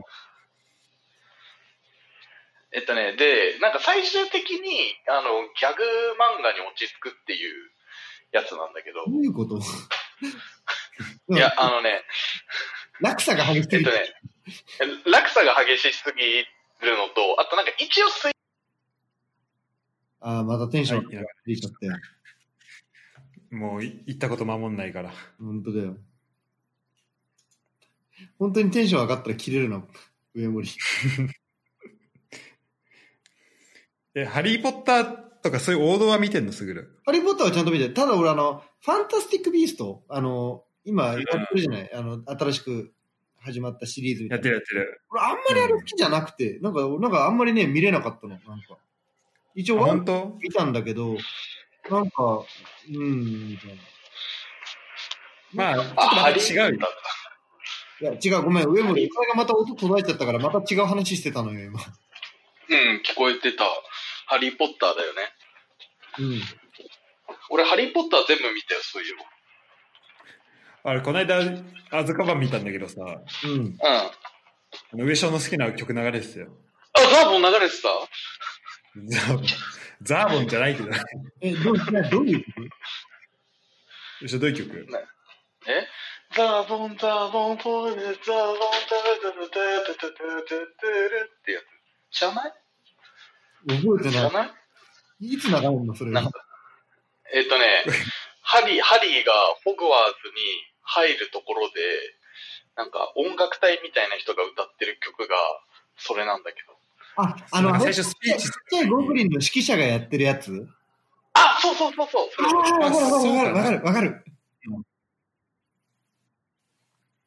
あの人、なんか学校を突き上昇立てなんのかその時とそかのに、歌なをんか、小学校の時ずっあ、そうそうそうそう。えだよね。そうそうそう。多分そういう歌で はないよ。上森が言ってるようなもの、多分歌ではない気がする。あまた消えた。まあいいや。言えたね。え、ハリー・ポッターはちゃんと見た。けど、なんかファンスタスティック・ビーストはなんかあんまりこう、ハリー・ポッターの続きという感じで見ると、あんまりなんかハリー・ポッターの方が上に感じちゃう。そうだあ、ね。そうなんだ。な気がする。ハリー・ポッターのまあ話的にも前のストーリーだし、うん。でもなんかこの、なんか話の一貫性というか、それを考えたときに、また、あの、ニコラス・フラメルとかさ、あの、ハリー・ポッターの賢者の石でしか出てこない、は名前出てこないような人が実際出てきたりするかはいはいはら、えなんー、かニコラス・クラムで出てくんだ。ニコラス・フラメルって誰だっけあれ、なん賢者のか石、え賢者の石で出てくる、な賢者の石で名前だけ出てくる人。なんで名前出て賢くる者の石を、賢者の石を作ったっていうふうに言われてる。ああ、はいはいはいはい。え、出てくんだ。そう、なんかその時600何歳とかなんだけど、その、賢者の石の時。それが、もうちょい若い時で出てくきて、で、なんかね、結構小説読んでると、その、出てくるような名前の人がたくさんいるのよ。ああ、そう、なんか、はいはいはいなんか映画と小説だと全然違うらしいね。なんかその、省かれてるの結構あるらしいね。あ、結構ある、結構ある。あの、ジョニー・デップが演じてる、あの、グリン・バルデルトっていう人いんだけど、うんあーそれがなんバルデルか、あのーまあ、ハリー・ポッターシリーズでいうとこの、あの、ボルデモート的な感じの扱いだと思うのね。はいはいはい。あの、あれなんか、で雲の魔法使いとかって言われてるやつ。なんで黒の魔法使いみたいに言われてるやつじゃないのあ、そうかもしんあなの、い。白髪の人ん白髪の人あ、そう、白髪の人かな。うん。で、俺ね、ぶっちゃけ、あと、ファンタスティック・ビースト、ワン、ツーあって、で、俺、なんか、ワウワウにツーしかなくて、で、俺それをワンだと思って見たから、うん俺そそのツーだけ見たんだけど、はいはいはい。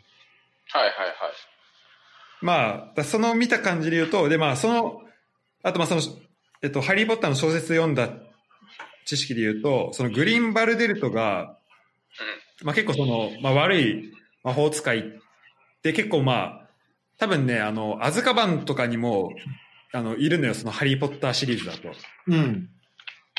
でも多分ずっと幽閉されてる人なんだけど、で、そいつがね、そのハリー・ポッターシリーズで、なんか唯一出てくるシーンがあって、それがその、なんかボルデモートがさ、最後の方で、あの、うんなんかさ、あの、世界一強いみたいなさ、なんか杖を探してさ、いろんなところ、あー、ニワトコの杖か。うん。そう庭とこの杖を探しにさ、いろんなとこ行くじゃん。うん。で、その時に、なんかある魔法、なんか、あのー、アズカバンに行って、で、こう、ある、なんか、ヨボヨボの魔法使いに、なんか、その杖はどこだみたいな感じで聞いて、で、なんかその魔法使いがななんか笑いながら答えんのよ。うん。うん。で、なんかもう結構、なんかその、なんか杖は、なんかどこどこ行ったよみたいなこと言うんだけど、それ言ってんのがそのグリンバルデルトで、俺、それ覚えてるわ。ああ、わかった、わわかるわかる。っていうなんかそのつながりがあるから、なんかそれをなんかなんとなく頭入れてると結構面白いなと思うし。ああ、ちょこちょこ出てきてなるる。ほどね。そうそうそう。へえ。あとあの、あの、ナギニっていたじゃん。ボルデモートのペット。あ、いたね、ナギに。何にあの、あれだよね。あれだよね。あのあの、ー、あヘビヘれビ。、ヘビヘビヘビ。わからん。わかるわかる、ヘビ、ヘビでしょ。あの、あれじゃネビルかなんかが最後頭にナイフ刺すやつじゃないの。あ、そう、そうそう、なんかそうそうそうそうそう。死の秘宝を持ってるのがあのヘビなんだよね、確かね。あれ違ったっけそう、死の秘宝の一個があのヘビなんだけど、そのなんかナギニもその、ファンタスティックビースト出てくるし、出てきたっけ出てくる出てくる。2で出てくるよ。見たんだけどな。なんでか確もかその時は、うんもうこれ、まあ、まあ、これ、まあ、見た人だったらもう名前でわかると思うから、まあ、ネタバレじゃないと思うけど、その時は人間の格好してんのよ。人間の格好してるナギニっていう人そうそうそう。で、ちょっとなんかアジア人っぽい人いなかったあれ ?2 の一番最後にさ、あの、悪い魔法使いの方に寄ってったやつあ、そうかななんか誰がどっち行ったかあんま覚えてないんだけど。止めてる方か、その、行っちゃダメって言ってる方か、連れ去られた方か、どっちかだよね。そうそうそう。で、結局どっち、その人どっちだか覚えてないけど、まあその、なんかあの見せ物小屋的なところに多分入れられてた人かな。はいはい最はい。初。はいはいはい。うん。そう。で、なんかそれがさ、なんかなぎにって名前で呼ばれててさ、うん。で、なんか結構、あ、もしかしてこう、なんかこう、こいつこういう風になってくのかなみたいな、こう、つながりとかをみんな面白いし。ああ。で、結構、ハリー・ポッターをちゃんと読んで、え読んだりとか見てないと、なんか、新しい登場人物だなと思っちゃってるわけだ。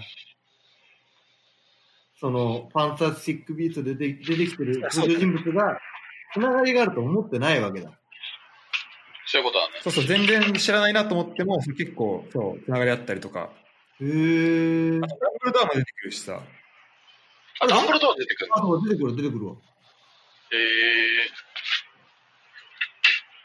そう、だから、まあ結構面白いよ。でちょっとちゃんとハリー・ポッター見直した後にあれを見た方がいいかもしれないね。うんてか、なんとなくのこの設定をね、こう知っとくと面白いかもしれないね。うーん。本当はあれだよね、あのスター・ウォーズのさ、あの、エピソード4、5、6の後に1、2、3やるみたいな感じ。ああ、はいはいはいはいはい。はいはいはい。俺なんか、それ面白いな。スター・ウォーズ見てないのに、友達に誘われたっていう理由だけでローグワン見に行ったら全然面白くなかったわ。それは面白くねえわ。ちゃんと全あ、ほ然ら、いまだにスター・ウォーズはまだ、あの、手を出せてないっていう。スター・ウォーズね、今、一気に見ようとすると、一日、ガチで一日潰れるもんね。うん、まあね。多分、その、あんまりこう、ハマる感じじゃないのよね、なんか。なんかわかんないけど。でも最初の6個はね、面白いんだけど、うん。あれ俺その6個しか見てないから、うん。最初の6個面白いんだけど、そのね、なんかストーリーがこうちゃんと入ってくるまでに結構その、まあ、最初のや、最初の4とかさ、もう、4、50年ぐらい前でしょ、あれ多分。まあ、そんぐらいなんじゃないやっぱさ、どうしてもすごいチープな感じがするから、なんか最初そこでくじけちゃうとちょっと、しかも時間も長いし、1個、3時間ぐらいするからす、げえな。そうやね。そこでくじけちゃうとちょっと辛いんだけど、でもそこを乗り越えて、4、5、6と、ちゃんとそのストーリーを終えていれば、めっちゃ面白いよ。へえ。特に1、2、3がその4、5、6に繋がっていくそ感うじそとうかもそめっう、ちゃそうなんだよね。それはわかる。え、あれでしょあの、ヨーダがパペット人形のやつでしょあそうそうそう。最初とかマジね。確かに。そう。あれなんだよね。なんかすごい時代感じるよね。スター・ウォーズって。めちゃめちゃ時時代感じる。まあ、なかそれこなかそ4から5とかでも全然違うなと思うし。ああ、違うんだ。うんマジで全然違う。だからそもそも4、5、6と1、2、3で相当時間空いてるから、うん、映像技術ってこんな変わってるんだっていうのはわかるよ。あれ見てると。俺ね、あの、なんか、よ、ルーク・スカイウォーカーが一番最初に出てくるのは 4? ルークが、そうだね。あれそう 4?1? そう。ルークは4。ルークは4。あの、そう、4と3だけ見たのよ。すげえ微妙な見方してんな。だから全然わかんないのよ、その、ストーリーのつながりが。その、とりあえずそれはダ、わかんないでしダース・ベイダーが3でできて、4以降になんかまあいろいろあったと。なんかあの、ダース・モールとか出てくるのが4でしょ、確か。ょ。そう。お前その、本当最初と終わりしか見てないから、なんか、その間が全くわかんなくて全然面白くないよね。何にも楽しくない。やばいね。そう。だからなんかね、あの、緑色の、あの、なんだっけ、あの、ビームソード使うやつ、なんつうんだっけ、あの、ビヨーダなんつうんだっけ、あの刀。あああ、えっと、ライトセーバーだそうだそう。レーザービームっていう。このライトセーバーとか、ヒゲのおじさんが死ぬところまではちゃん と見た。あれ死ぬよね、ヒゲのおじさん誰あ、ひ、ヒゲのおヒじゲさのおんじ。さん。ヒゲのおじさん。ヒゲのおじさん。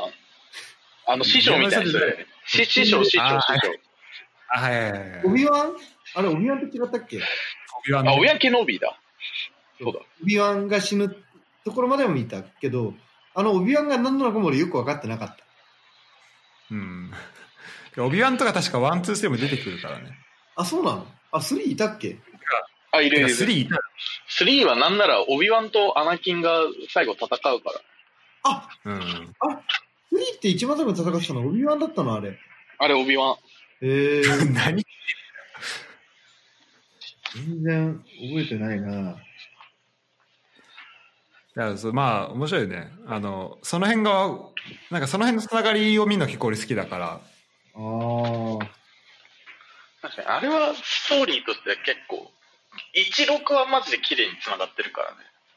いい。あうん、そうなの。なんか、ああいうのって結構さ、あの、映画と映画の、この、なんつうの、映画と映画ができるまでの間って結構時間あるじゃないあハリーポッターもそうだけどさ。あ開いちゃうとうん結構、あの、内容忘れてるじゃん。はいはいはい。こう毎回こう見直さないといけないっていうふうに思うのであれば、俺なんか全部完結してから一から見る方がいいんじゃねえかっていうふうに最近思ってんだけどさ。あー、でもその気持ち結構わかるかも。うんまあ、その気持ちもわかるなんか一方でこうやっぱリアルタイムでお終えてる追う楽しさもなんか、あああ、るんだろうね。ああいううのは。んあるよねハリー・ポッターはまさに俺そうだったの。リアルタイムで追ってくのが楽しかったから。あ俺もそう、ハリー・ポッターリアルタイムだったわちゃんと全部映画館で見 たわ。ね俺らの世代そうだよねだからこあなんか小学校の時見た記憶と今全然ちょっと見方違うなとかも思うしね確かに。確かにな。俺、俺もちゃんとザーボンじゃなくて、あれがダブルトラブルだって分かるようになったし。そうそうそう今聞いたら全然ザーボンじゃないよねあれ 間違いない。あのアズカバン手元で見れる人見てほしいわあれザーボン、ザーボン。全然ザーボンじゃないあれあれ、Spotify で配信してた。あそうなのあの曲。あ、まあ、へー確かにサントラとかじサントラとかでダブルトラブルって検索したら出てくる。そうなんだ。ゃない、えうん。だから映画な。うん。つぐるさ、うん。映画じゃないけどさ、半沢直樹は見た。俺、ちゃん、だよ、もう、ちゃんと家帰ってきて、俺もう暇すぎて、もう5週は見た。めちゃくちゃ見た。結構ガチで5週は見た。 ちゃんと見た半沢直樹。面白かっ今たよ年。半沢直樹イヤーだからね。そう。でさ、あの、今年ちょうどほら UFJ のさ、頭取がそう半沢になったじ半沢さんになったからゃね。んそう。あの、半沢さんになったんだけど、あの、あの頭取の人、俺の中学校の同級生の、あの、うんお父さんだったわ。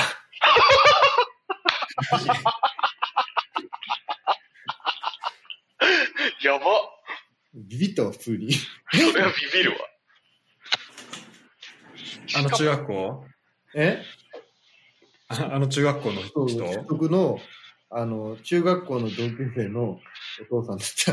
やばマジそんなことあるんだ。でもあれでしょ、一応、あの、池井戸潤と同期入社だったんでしょあ、そうらしいね。それも面白い面白いなと思ってそれも含めてマジで面白いよね。でもなんかもう確実になんか、なんか影響を受けて、なんか受けてないって言ってるけど、でも名前のモデルとかは確実にそういうのから取ってるのかもしれないね。いや、まあ、撮ってんじゃない普通に。ちょっと偶然が偶然すぎて、ちょっとおも 面白いぐらい。ね、そうそうてかそう。その人知ってたのかだよねああ、まずでも、これ、でもグループああ、まあ確かにグループたくさんいるから、どうなんだろうね。な。もしかしたらガチで知らないっていう可能性はありそうだけど、でも、でもさ、頭取になるってことは、まあ出世頭だから、それなりに名前同期間で知られてる人間なんじゃないああ、まあ確かに可能性あるね。のうん。あとまあ池井戸潤がどれぐらいまでてかどれぐらいまでいたあの銀行員としてやったのか知らないんだけどね。どうなんだろう。じゃあ今、半沢あるから、あるかな池井戸潤の。池井戸潤。えーっと、ああ、ダメだ、載ってない。でも1998年にはもう賞を取ってるからその前に辞めてるっていうことはまあ56年くらいしかいなかったのかうん。まあでも、そんぐらいでやめてから生活感にならないと結構時間の割が合わない気がするな。うん95年で退職してるわ。7年。 7年か。うーん。じゃあ知ってそうっちゃ知ってそうだけどなてるんじゃないかな。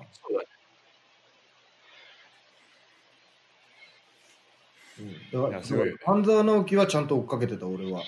半沢直樹追っかけたそう。ちゃんと何回も、あうんの、あのあの官官房長官が土下座してるのをちゃんと見て、ちゃんと見たそう偉いあの、江本明がちゃんと土下座してて。ちゃんと土下座してたはあってやつもちゃんと聞いたすみませんねちょっと耳が遠くてって言ってるやつちゃんとそれも見た。 あれ、あれ、マジ腹立つやつ。え、あれさ、あの、大和田常務がさ、あの、車なんか乗ってさ、帰って半沢に止められるシーンあったじゃん。ああ、はいはいはい。あれの車乗り場ね、スーパーアリーナの関係者用の駐車場だよ。え、そうなのへえ。そうだよ。。知らなかったわ。そう。意外とね、半沢直樹、半沢直樹ね、あのね、シーズン1の時もね、会食ので使われてた店舗が北浦和の料亭だった時もあった。あれあ、そうなのあの、あれでしょあの、いつも悪い人たちが会議する場所でしょあ、そうそうそう。確かね、浅野、浅野と小木曽が会食してた、えっと、料懐かし亭いは、あの、あれ、北浦和の料亭。へえ、初めて知ったわ。そう、意外とね、あるんよ。全然、半沢直樹。全然大阪じゃないのね、そこは。そう、全然大阪じゃない。 てか、なんなら、なんならロケ地ほぼ東京ばっかだしね。東京、神奈川、埼玉。あ、あ、そうなんだ。あれ、え、スーパーアリーナなんだ。へえ。そう、すあれスーパーアリーナなんだよ。白戸まだ見てない2は見てないのよ。あ、それ見てないのか。面白いから絶対な何かで見た方がいい。マジで面白い。面白い。いやーその、ちょっとね、乗り過ごした、今回は。大丈夫、半沢直樹は、あの、永久だから、大丈夫。今見た、い見ても間に合う。でまあ、じゃあ、あれ、いつ見ても面白いよね。そう俺ワンは、あれ忘れた時見返したけど。いや、いつ見ても面白い、あれは。俺なんか結構ワンの方が好きだったかもしれないわ。なんか、ワンのあちゃんとした目的があった感。ー、わかる、わかる。なんか、2、2はさ、あれだもんね、もう完全にさ、悪役がさ、ちゃんと極悪人してるからさ、うんまあ、だから分かりやすいっていうのもあったけど、あと、なんか、ワンでとりあえず主人公の、あの、半沢直樹の、あの、主な目的が完了しちゃったじゃん。その、大和田常務を謝らせるっていう、まあね、目的を終わらして、普通に銀行のゲームし始めちゃったから、俺、ワンの方が好き。ね。こ横道にそれてくれてる方がよよかった。そう、なんかそう、なんかちょっとね、あの、主人公の主な目的が銀行業務になってほしくなかった、俺 は。ちゃんと、まあその、復習とかさ、そういうのあってほしかった、俺は。まあ、それ、それで言うとあれだけどね、2の、2の 最初の方、証券業務だけどね。そうそうそうあれも業務じゃん。別になんかその、まあ確かに。自分が嫌なことやられて、あの、倍返しをするじゃん。半沢直樹が。うん。でもほら、ワンはさ、もうお父さんが殺されたって、もうすごい、もう奥深い恨みがあって倍返しするじゃん。ああ、そうだね。大技に関しては確かなんか重さがちょっと子供の喧嘩みたいな感じになってきてる感じが。それ鶴瓶じゃないもんね、もうね。鶴瓶、フに。確かに。ァミリーじゃない。確かにな、今回鶴瓶出なかったからそれ出ないやろ、もう。な。いやー、あの、回想シーンすげえ期待して見てた。これ、十世の道なんや、これって言ってる。って言ってるところ。ダメだった。断蜜も出てない。いや、あれももう出てこねえだろ、普通に。断蜜出てこねえよ。ねね、池井戸潤のさ、あの、俺結構小説はあれ読むの好きなんだけどさ、俺、ハンザー農儀だけどうしても読めないんだよ。なんか、なんでなんか俺、なんか、ちょっと抵抗ある。あ、本当あ読みづらい。俺の中で、ハンザードラマのイメージがつ強い。そうそうそう、なんか、中途半端にドラマとか見ちゃってるから。あで俺、あの、七つの会議っていう、俺、いなんか、もうの野村萬斎が映画やってたやつあったじああ、はいあ。はいはいはい。ゃん。で、あれは、最初に小説読んだ後に映画見たから、全然大丈夫だったんだけど、なんか、多分、順番違ったらまた、ちょっと、あったりいいなってなってたんだろうな、みたいな感じだった。なるほどね。確かにねなんか、ハリー・ポッターとかもさ、なんかそうだったなってイメージあるんだけどさ、あの、映画とかさ、なんか映像の方から入るとさ、大体はしょられてたりさ、若干脚色されてたりするからさ、スッて入ってこないよね。小説の方が。ちょっとわかる。あなんか、ハリー・ポッターマジでそうだったじゃん。すっごいさ、やっぱは、はしょってたじゃん。あれ、原作あと映画だと。だって、めちゃめちゃ分厚いもんね、本。確かに。あれ、あれだって700ページくらいあったよな、確か一冊。うん。まあ、そうね。そこはやっぱ気になる時と気にならない時あるよね。あるの半沢直樹は別に小今回の2に関しては小説読もうが読まない読もう読まなくてもあんま変わらん気すんうん、なのかななで展開展開だってなんか大和田が大和田が入ってきてごちゃごちゃにしたくらいしかあれだからなちょっとごちゃごちゃにしてる感はあったけど。あと黒崎黒崎もちょっとごちゃごちゃにし始めてきてる なるほどな映像作品ななんかいろいろ見たいななんかさラグビーの映画とかってあんのえっと、あの、インビクタス。ああ、インビクタス調べてインビクタス結構有名だよね、あれ。モーガン・フリーマンあのの、南アフリカのやつ。みるあインビの、クタス負けざる者たちそうそうそうモーガン・フリーマンとマット・デーモンのやつで、あの、あのアパルトヘイト終わってすぐぐらいの、すぐになんか、あ南アフリカ主催のワールドカップだっけ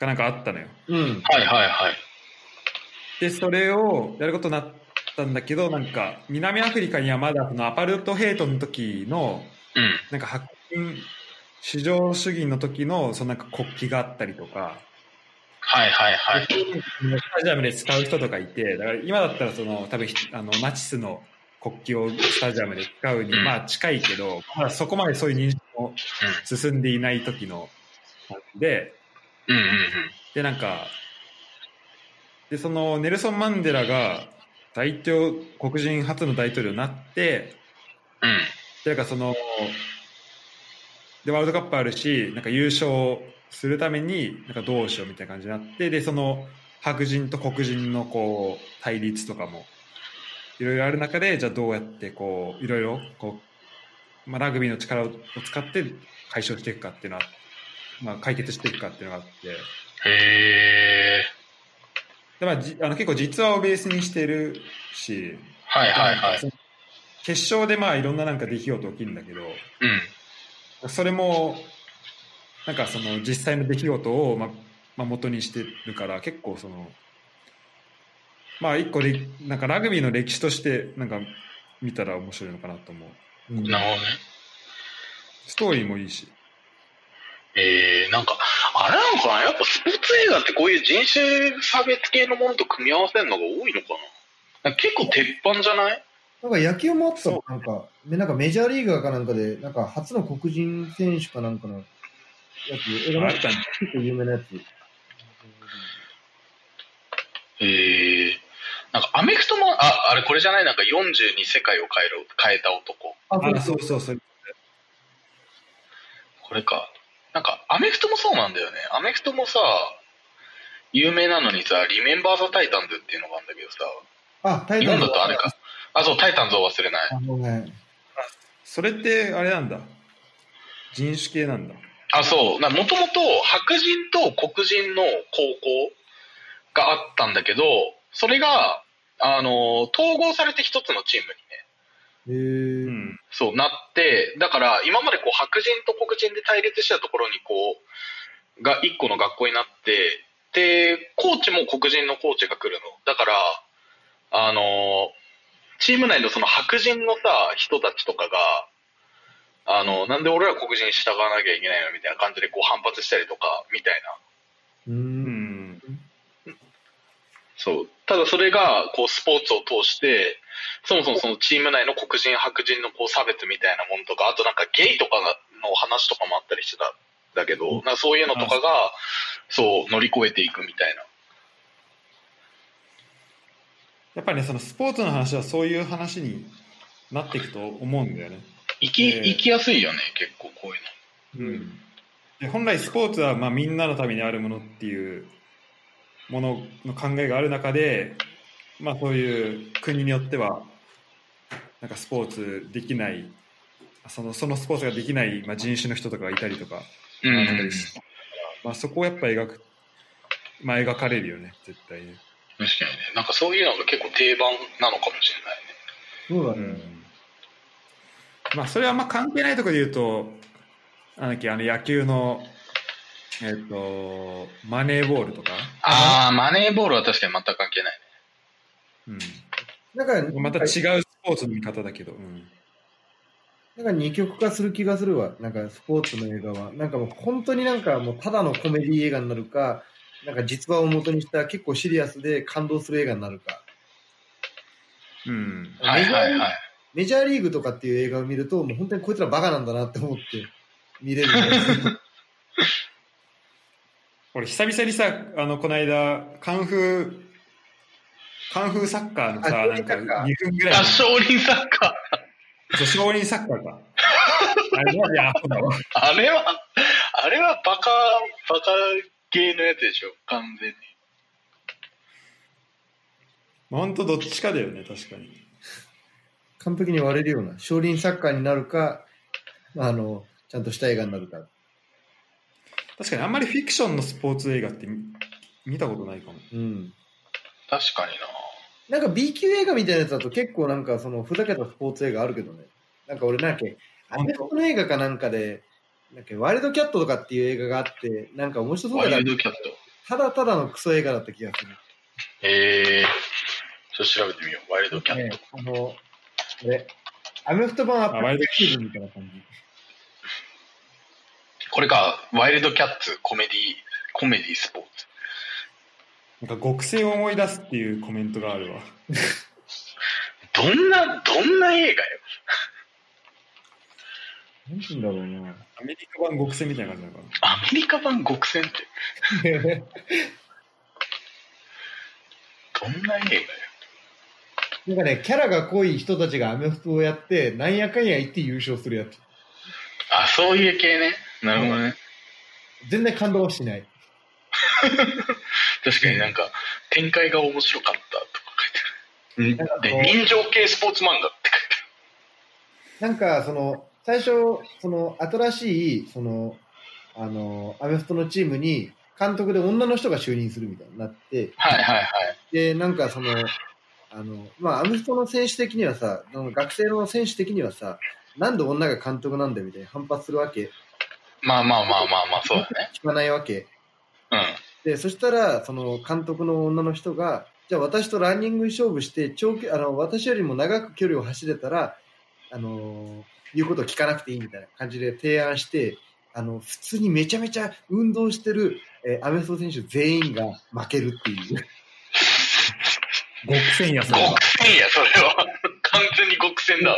でそれでみんな言うこと聞き始めるっていう、わけのわかんない映画の展開。やば。やば。胸張って、不良やったるってんだとかなんか言いそうだな、そいつ。マジで。あー、てかさ、なんかさ、えこれか個人的な興味で聞いていいうん。あの、なんだっけ。ルーズベルトゲームってさ、見たことある読んだことあるああ、見てないな。ルあ、じゃあルーズベルトゲームじゃないな。あ、ちゃうちゃうちゃう。ノーで、しょあ、池津潤のさ、あ、じゃあラグビーの方。なんだっけノーノーサイド。ノーサイドゲームか。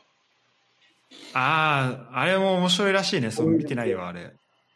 あ、見てないのか。いや、なんかさ、すげえ気になったのがさ、あれさ、社会人のさ、実業団のラグビーチームのさ、話そうだよ。だったからさ、なんか、ラグビーずっとやってた二人にさ、実業団のチームってさ、あの、あんなに予算潤沢にあるもんなんっていうのがちょっとすごい聞きたかったんだよね。いや、多分あんなにない、だだからそのめちゃめちゃ強いところはサントリーとかパナソニックはすごいあるんじゃないのまあ、すごいありそうだけどさ、え、でもさ、だって一応なんか弱小で潰れそうなチームでさ、予算14億、15億とか書いてあったじゃん。あ、そうなのそう。そんな予算あるって思ってさ、え実業団って、まあ、普通にトップトップリーグってことで考えていいのかなあ、トップリーグってことは考えていいと思う。まあでも、だから多分予算は基本的にさ、まあ会社から来るからさ、ああ、そうそうそう。まあ日本の、何、トップリーグで言うと結構、まあ大企業じゃん、その、うん。チーム持ってるとこって。せやね。だからその、そのドラマの中で何してたかは知らないんだけど、うんまあ、なんかこれ欲しい、あれ欲しいって言って困らないぐらいのお金はあるんじゃない何してたのドラマの中で。え、だからドラマの中で、なんかその、チームの予算がこう削減されますみたいなこう話とかがあったりするんだけど、でその時になんか出てた、なんかその数字みたいなのに、14億とか15億とか書いてあった記憶あって、そういうことあそうなるほどね。あの、削減された後で、え、こんだけ潤沢に予算あってさ、社会人の選手だからプロの選手だってそんないっぱいいないじゃん。え、これ予算逆に無駄にめっちゃ持ってんじゃん。そんな嫌がるっていう、めっちゃ、めっちゃそういう視点で見ちゃってさ、確かにそこめっちゃ気になるかもね。そうう、ん超気になってでもなんかその、なんつうの、物がないとか、人から雇うお金がないっていうの多分ないんじゃないかな。その、なんつうの、プレイヤーの契約金がないとか、そういうのはないんじゃないた。だよね。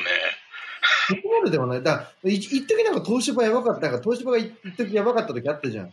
あの時はなんか東芝のラグビー部大丈夫かみたいな話になってたけど、で結局今残ってるし。あ、でも記事あるわ。ノーサイドゲームアストロズの運営費14億は本当かって。やっぱそうだよね。絶対出てくるよね、その話。ドラマでは大手自動車メーカー、トキワ自動車のラグビーチーム、アストロズが、これ絶対トヨタ自動車のラグビーチーム、なんだっけあれ、トヨタ自動、ベルブリッツあ、そうそう、ベンブリッツだよね。アスアストロズが年間14億円の運営費を全額が会社から受けている設定。潤沢じゃねってめっちゃ思ってた。いや、14億は無理なんじゃないだよね。だって、えじゃあさ、冷静にさ、14億予算あったらさ、監督だって、まあ、それなりにいい人連れてこれるよね。ラグビーの。いや、でもほら、移動費とか、あとはその、なんていうの、グラウンド、その、いろいろかあ、かいいる。人とか。コンセントの契で約もを払ったりとか、あとは、なんか道具の費用とか。でもトップリーグで言うと結構まあ選手もいい選手多いから、うん。あの、まあ14億はいかないけど、で、この記事書いてあるのは、うん。えっと、まあ運営費の数字はその通りですって書いてあって、おうそう話すのは、えーっと、なんかサントリー、サントリーのうんあの GM らしい。へえ。なんて人。で、その多くが人件費ですって書いてあって、でで、他に遠征費、合宿費も入ってきます。うん。で、あ、昔サントリーやってたチーム、ササントリーやってた人なのか。あサントリーの GM だったらしいんだけど、うん私が GM していたチームは、45人中35人が社員選手やスタッフで、そこにプロ契約選手が加わった。あ、そ社う。員選手やスタッフに対して払っていたお金、つまり会社がしえー払う給料の、給与の総額が大体3億円だったと思います。もしプロ契約選手だけであれば、運営費の総額は11億円ぐらいに収まっていたと記憶していますって書いてへあるね。へえ。じゃあ、プロ、なんか今とかだと GPS とかさ、そういうのやり始めたら結構もっとかかるよね。ドローンとか。まあそうだね、そう、うん、まあでもそれで、そんなになんだろう、めちゃめちゃ金かかるわけではないと、ない気はするけど、まあ、プラス2億ぐらいなのかな、合計で。かかっても。でもなんかさ、まその感じになってくるとさ、あの、サントリーとかは知らないけどさ、あれじゃないのまあ、会社によってはさ、いわゆる実証実験的な扱いでさ、別の予算出てくるんじゃないの普通に。確かにそれもできると思う。なんか他の、なんか事業と組み合わせてみたいな。そうそうそうそうそう。特になんかトップリーグにあるような会社とかだったらさ、ね、やりそうだよね。でやっぱ、やっぱあの、あの話、結構金持ちチームじゃん。そうだね。じゃああんな、あんな、キでャもーキほャんー言うなよ。 あの話。でも確かにあのね、あのーなんだっけ、ヤマハとかさ、なんか一時期潰れるかもみたいな話あったよね。あ、そうなんだ。予算降りなくてみたいな。へえ。覚えてる、すぐる。あ、今度、すぐるが消えた。あれすぐる、あれ、ヤマヤマハが潰れそうになったのあの、え予算が下りなかったって単純に削減対象予にさ算れて縮る。小、そうそうそう削減対象にされるかもみたいな話があった気がするんだよね。へあえ、なんか、わかんないな。なるほどね。そん、そうなんや。でも、ちなみにこの、あ、なんか上智大学の記事で、なんか上智大学のページに、論文かな、これ。うなんか日本ラグビーの企業頼みは限界っていう。ん。うん、うん、うん。記事があるなんかそれ見るとヤマハのその時の年間予算は2億円だったらしい2億円2億、ん二2億はきついね確かに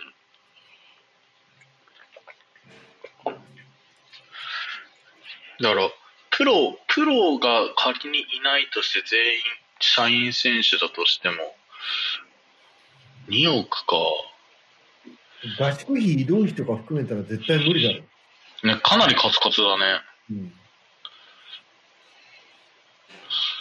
相当きついねあごめん待って今あのねグーグルの欠陥とか今欠陥のところに2億って出てたんだけどうんサムスン重工ラグビーラグビー部かもしれないそれはもう、それは2億だろ。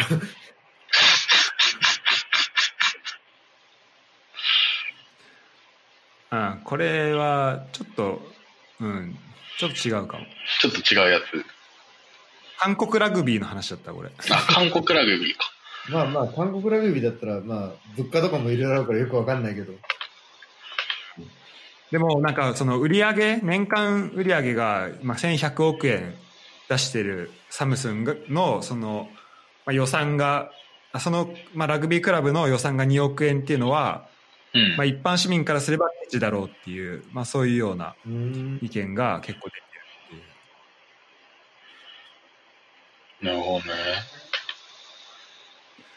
確かに東芝とかもねあの一時期赤字やばかったからさうん。なんかチーム本当それこそ続くのかっていうのあったしまあそこにどうしても左右されちゃうよねうんなるほどな。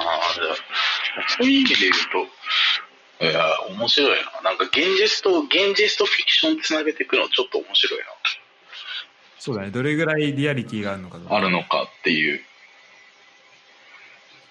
なんだろう、つなげたら面白そうな現実とフィクション。うんなんかあるかな。ちょっと山、ヤマハのやつは、ごめん、全然見つかんないから、ちょっと一回忘れて。一回忘れよう。わかった。現実とフィクション。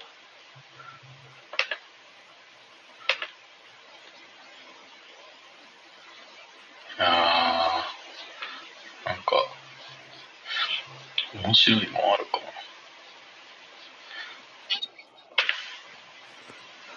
まあ、映画とかにするときは、ある程度さ、まあ、ちょっと見栄え良くするとこはあるけど、なまあまあまあまあまあ、一応ノンフィクションにしてるやつは、まあ、それなりに、ちゃんとこう、何、わけわかんないことにはなってないんじゃないかなって思うけどね。まあまあね確かに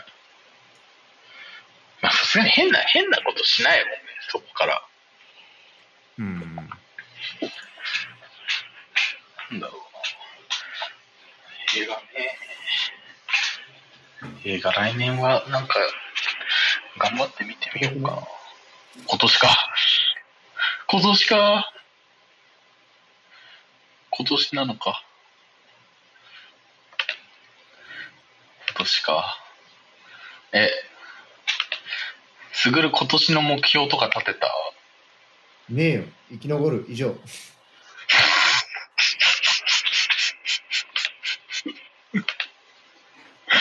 まあ、確かに仕事柄、生き、生き残るのが大変だもんな、普通に。だから最近自分よりも精神的にきつい仕事してる人の動画を YouTube で見てるんだけど、うん。あの陸上自衛隊のレンジャー訓練っていうやつがあるんだけど、3ヶ月 ああ、間、レンジャー訓練ね。あれ見るとね、元気出る。全然楽だわって思う、自分の仕事。なんかさ、え、すぐる大丈夫カウンセリングいいとこ紹介してあげようか。別にいいよ いや、別に、ただ別に仕事してるときはきついなーと思ってるだけで。なんかただ、その自衛隊の訓練見たら、あ、全然俺、へでもないことしてるんだなと思ったの。す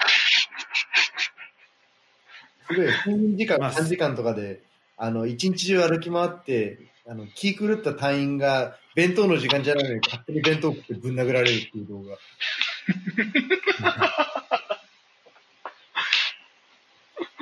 いや、大変だね。 元気出る。過酷すぎんだろ。過酷すぎんだろ。まあ、あの、スグルがね、船でどんなことしてたかっていうのはちょっと動画を、あの、ポッドキャスト上昇後で聞きあの聞いてもらえればああ、え、あ、さっきまでと撮思うんってただ。けど、カニ光線レベルで低てか今もいことされてたから、もう。カニ光線。嘘でしょ。そこまで行く。本当にあれ、ペリカとかそういう世界。エスポワールや。そう、もう、ピンキロで荒稼ぎしてたから、船の中で。ちょ、ちょっとめっちゃ気になるわ。後で聞くわ、それは。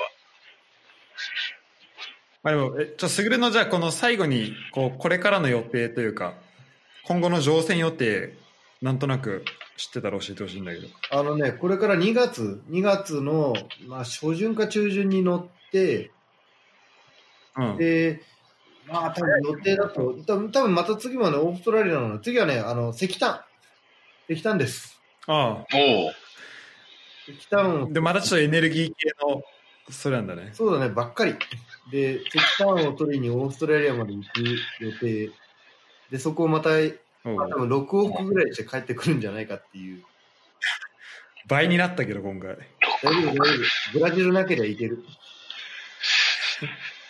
え、今回何ヶ月乗る予定なのまあ半年ぐらいじゃないか。半年、だから、多分前回の乗船よりもちょっと長いぐらいか、まあ、もしくは8ヶ月ぐらい行っちゃうか、どっちか。うそうだねわ半年予定だから、まあ、今回10ヶ月ぐらいいくかもね。ぁ。そう死ぬ死ぬ。割に合わんわ、お前、給料が。そんな行くマジでもそれさ、なんか長くなった分の手当とか出てくんのいや、ない。ないんだ。なんもないんだなんか、俺が一緒に、あ俺が下船した時に一緒に降りた、こう、あの、機関士の人がいたんだけど、その人9ヶ月乗ってて、いい。で、普通なん、なんつうの、会社の規定だと、シンガポールから日本まで帰るのだと、えっと、エコノミーなのよ。エコノミークラスなんだけど、その人は、多分何かさせられて、ビジネスクラスになってた。あうん。あそこは勝ち取ったんだ。でそ、そこ、その権利だけは貸し取ってた。もなんか、すぐるもなんかビジネス乗ったって言ってたっけあ前そう、回カタール航空で帰ってきてる時ビジネス持って全部バックして、あの、CA にめちゃめちゃ心配され た。永めっ久ちゃもったいないな。そう、あの、なんか2食3食ぐらい結局食べないまま飛行機乗ってたら、お客さん大丈夫ですかって言わ れて、それは言われるわ。それでビジネスになってたら、それは言われるわ。やばいね。なるほどね。そうなので多分、じゃあ、2021年。年もまたまよろた多しくお分願いし夏にまはす。帰ってこれないだろうね。6ヶ月。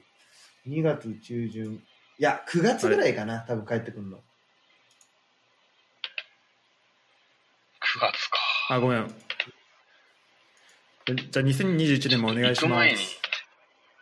よろしくお願いします。え 待て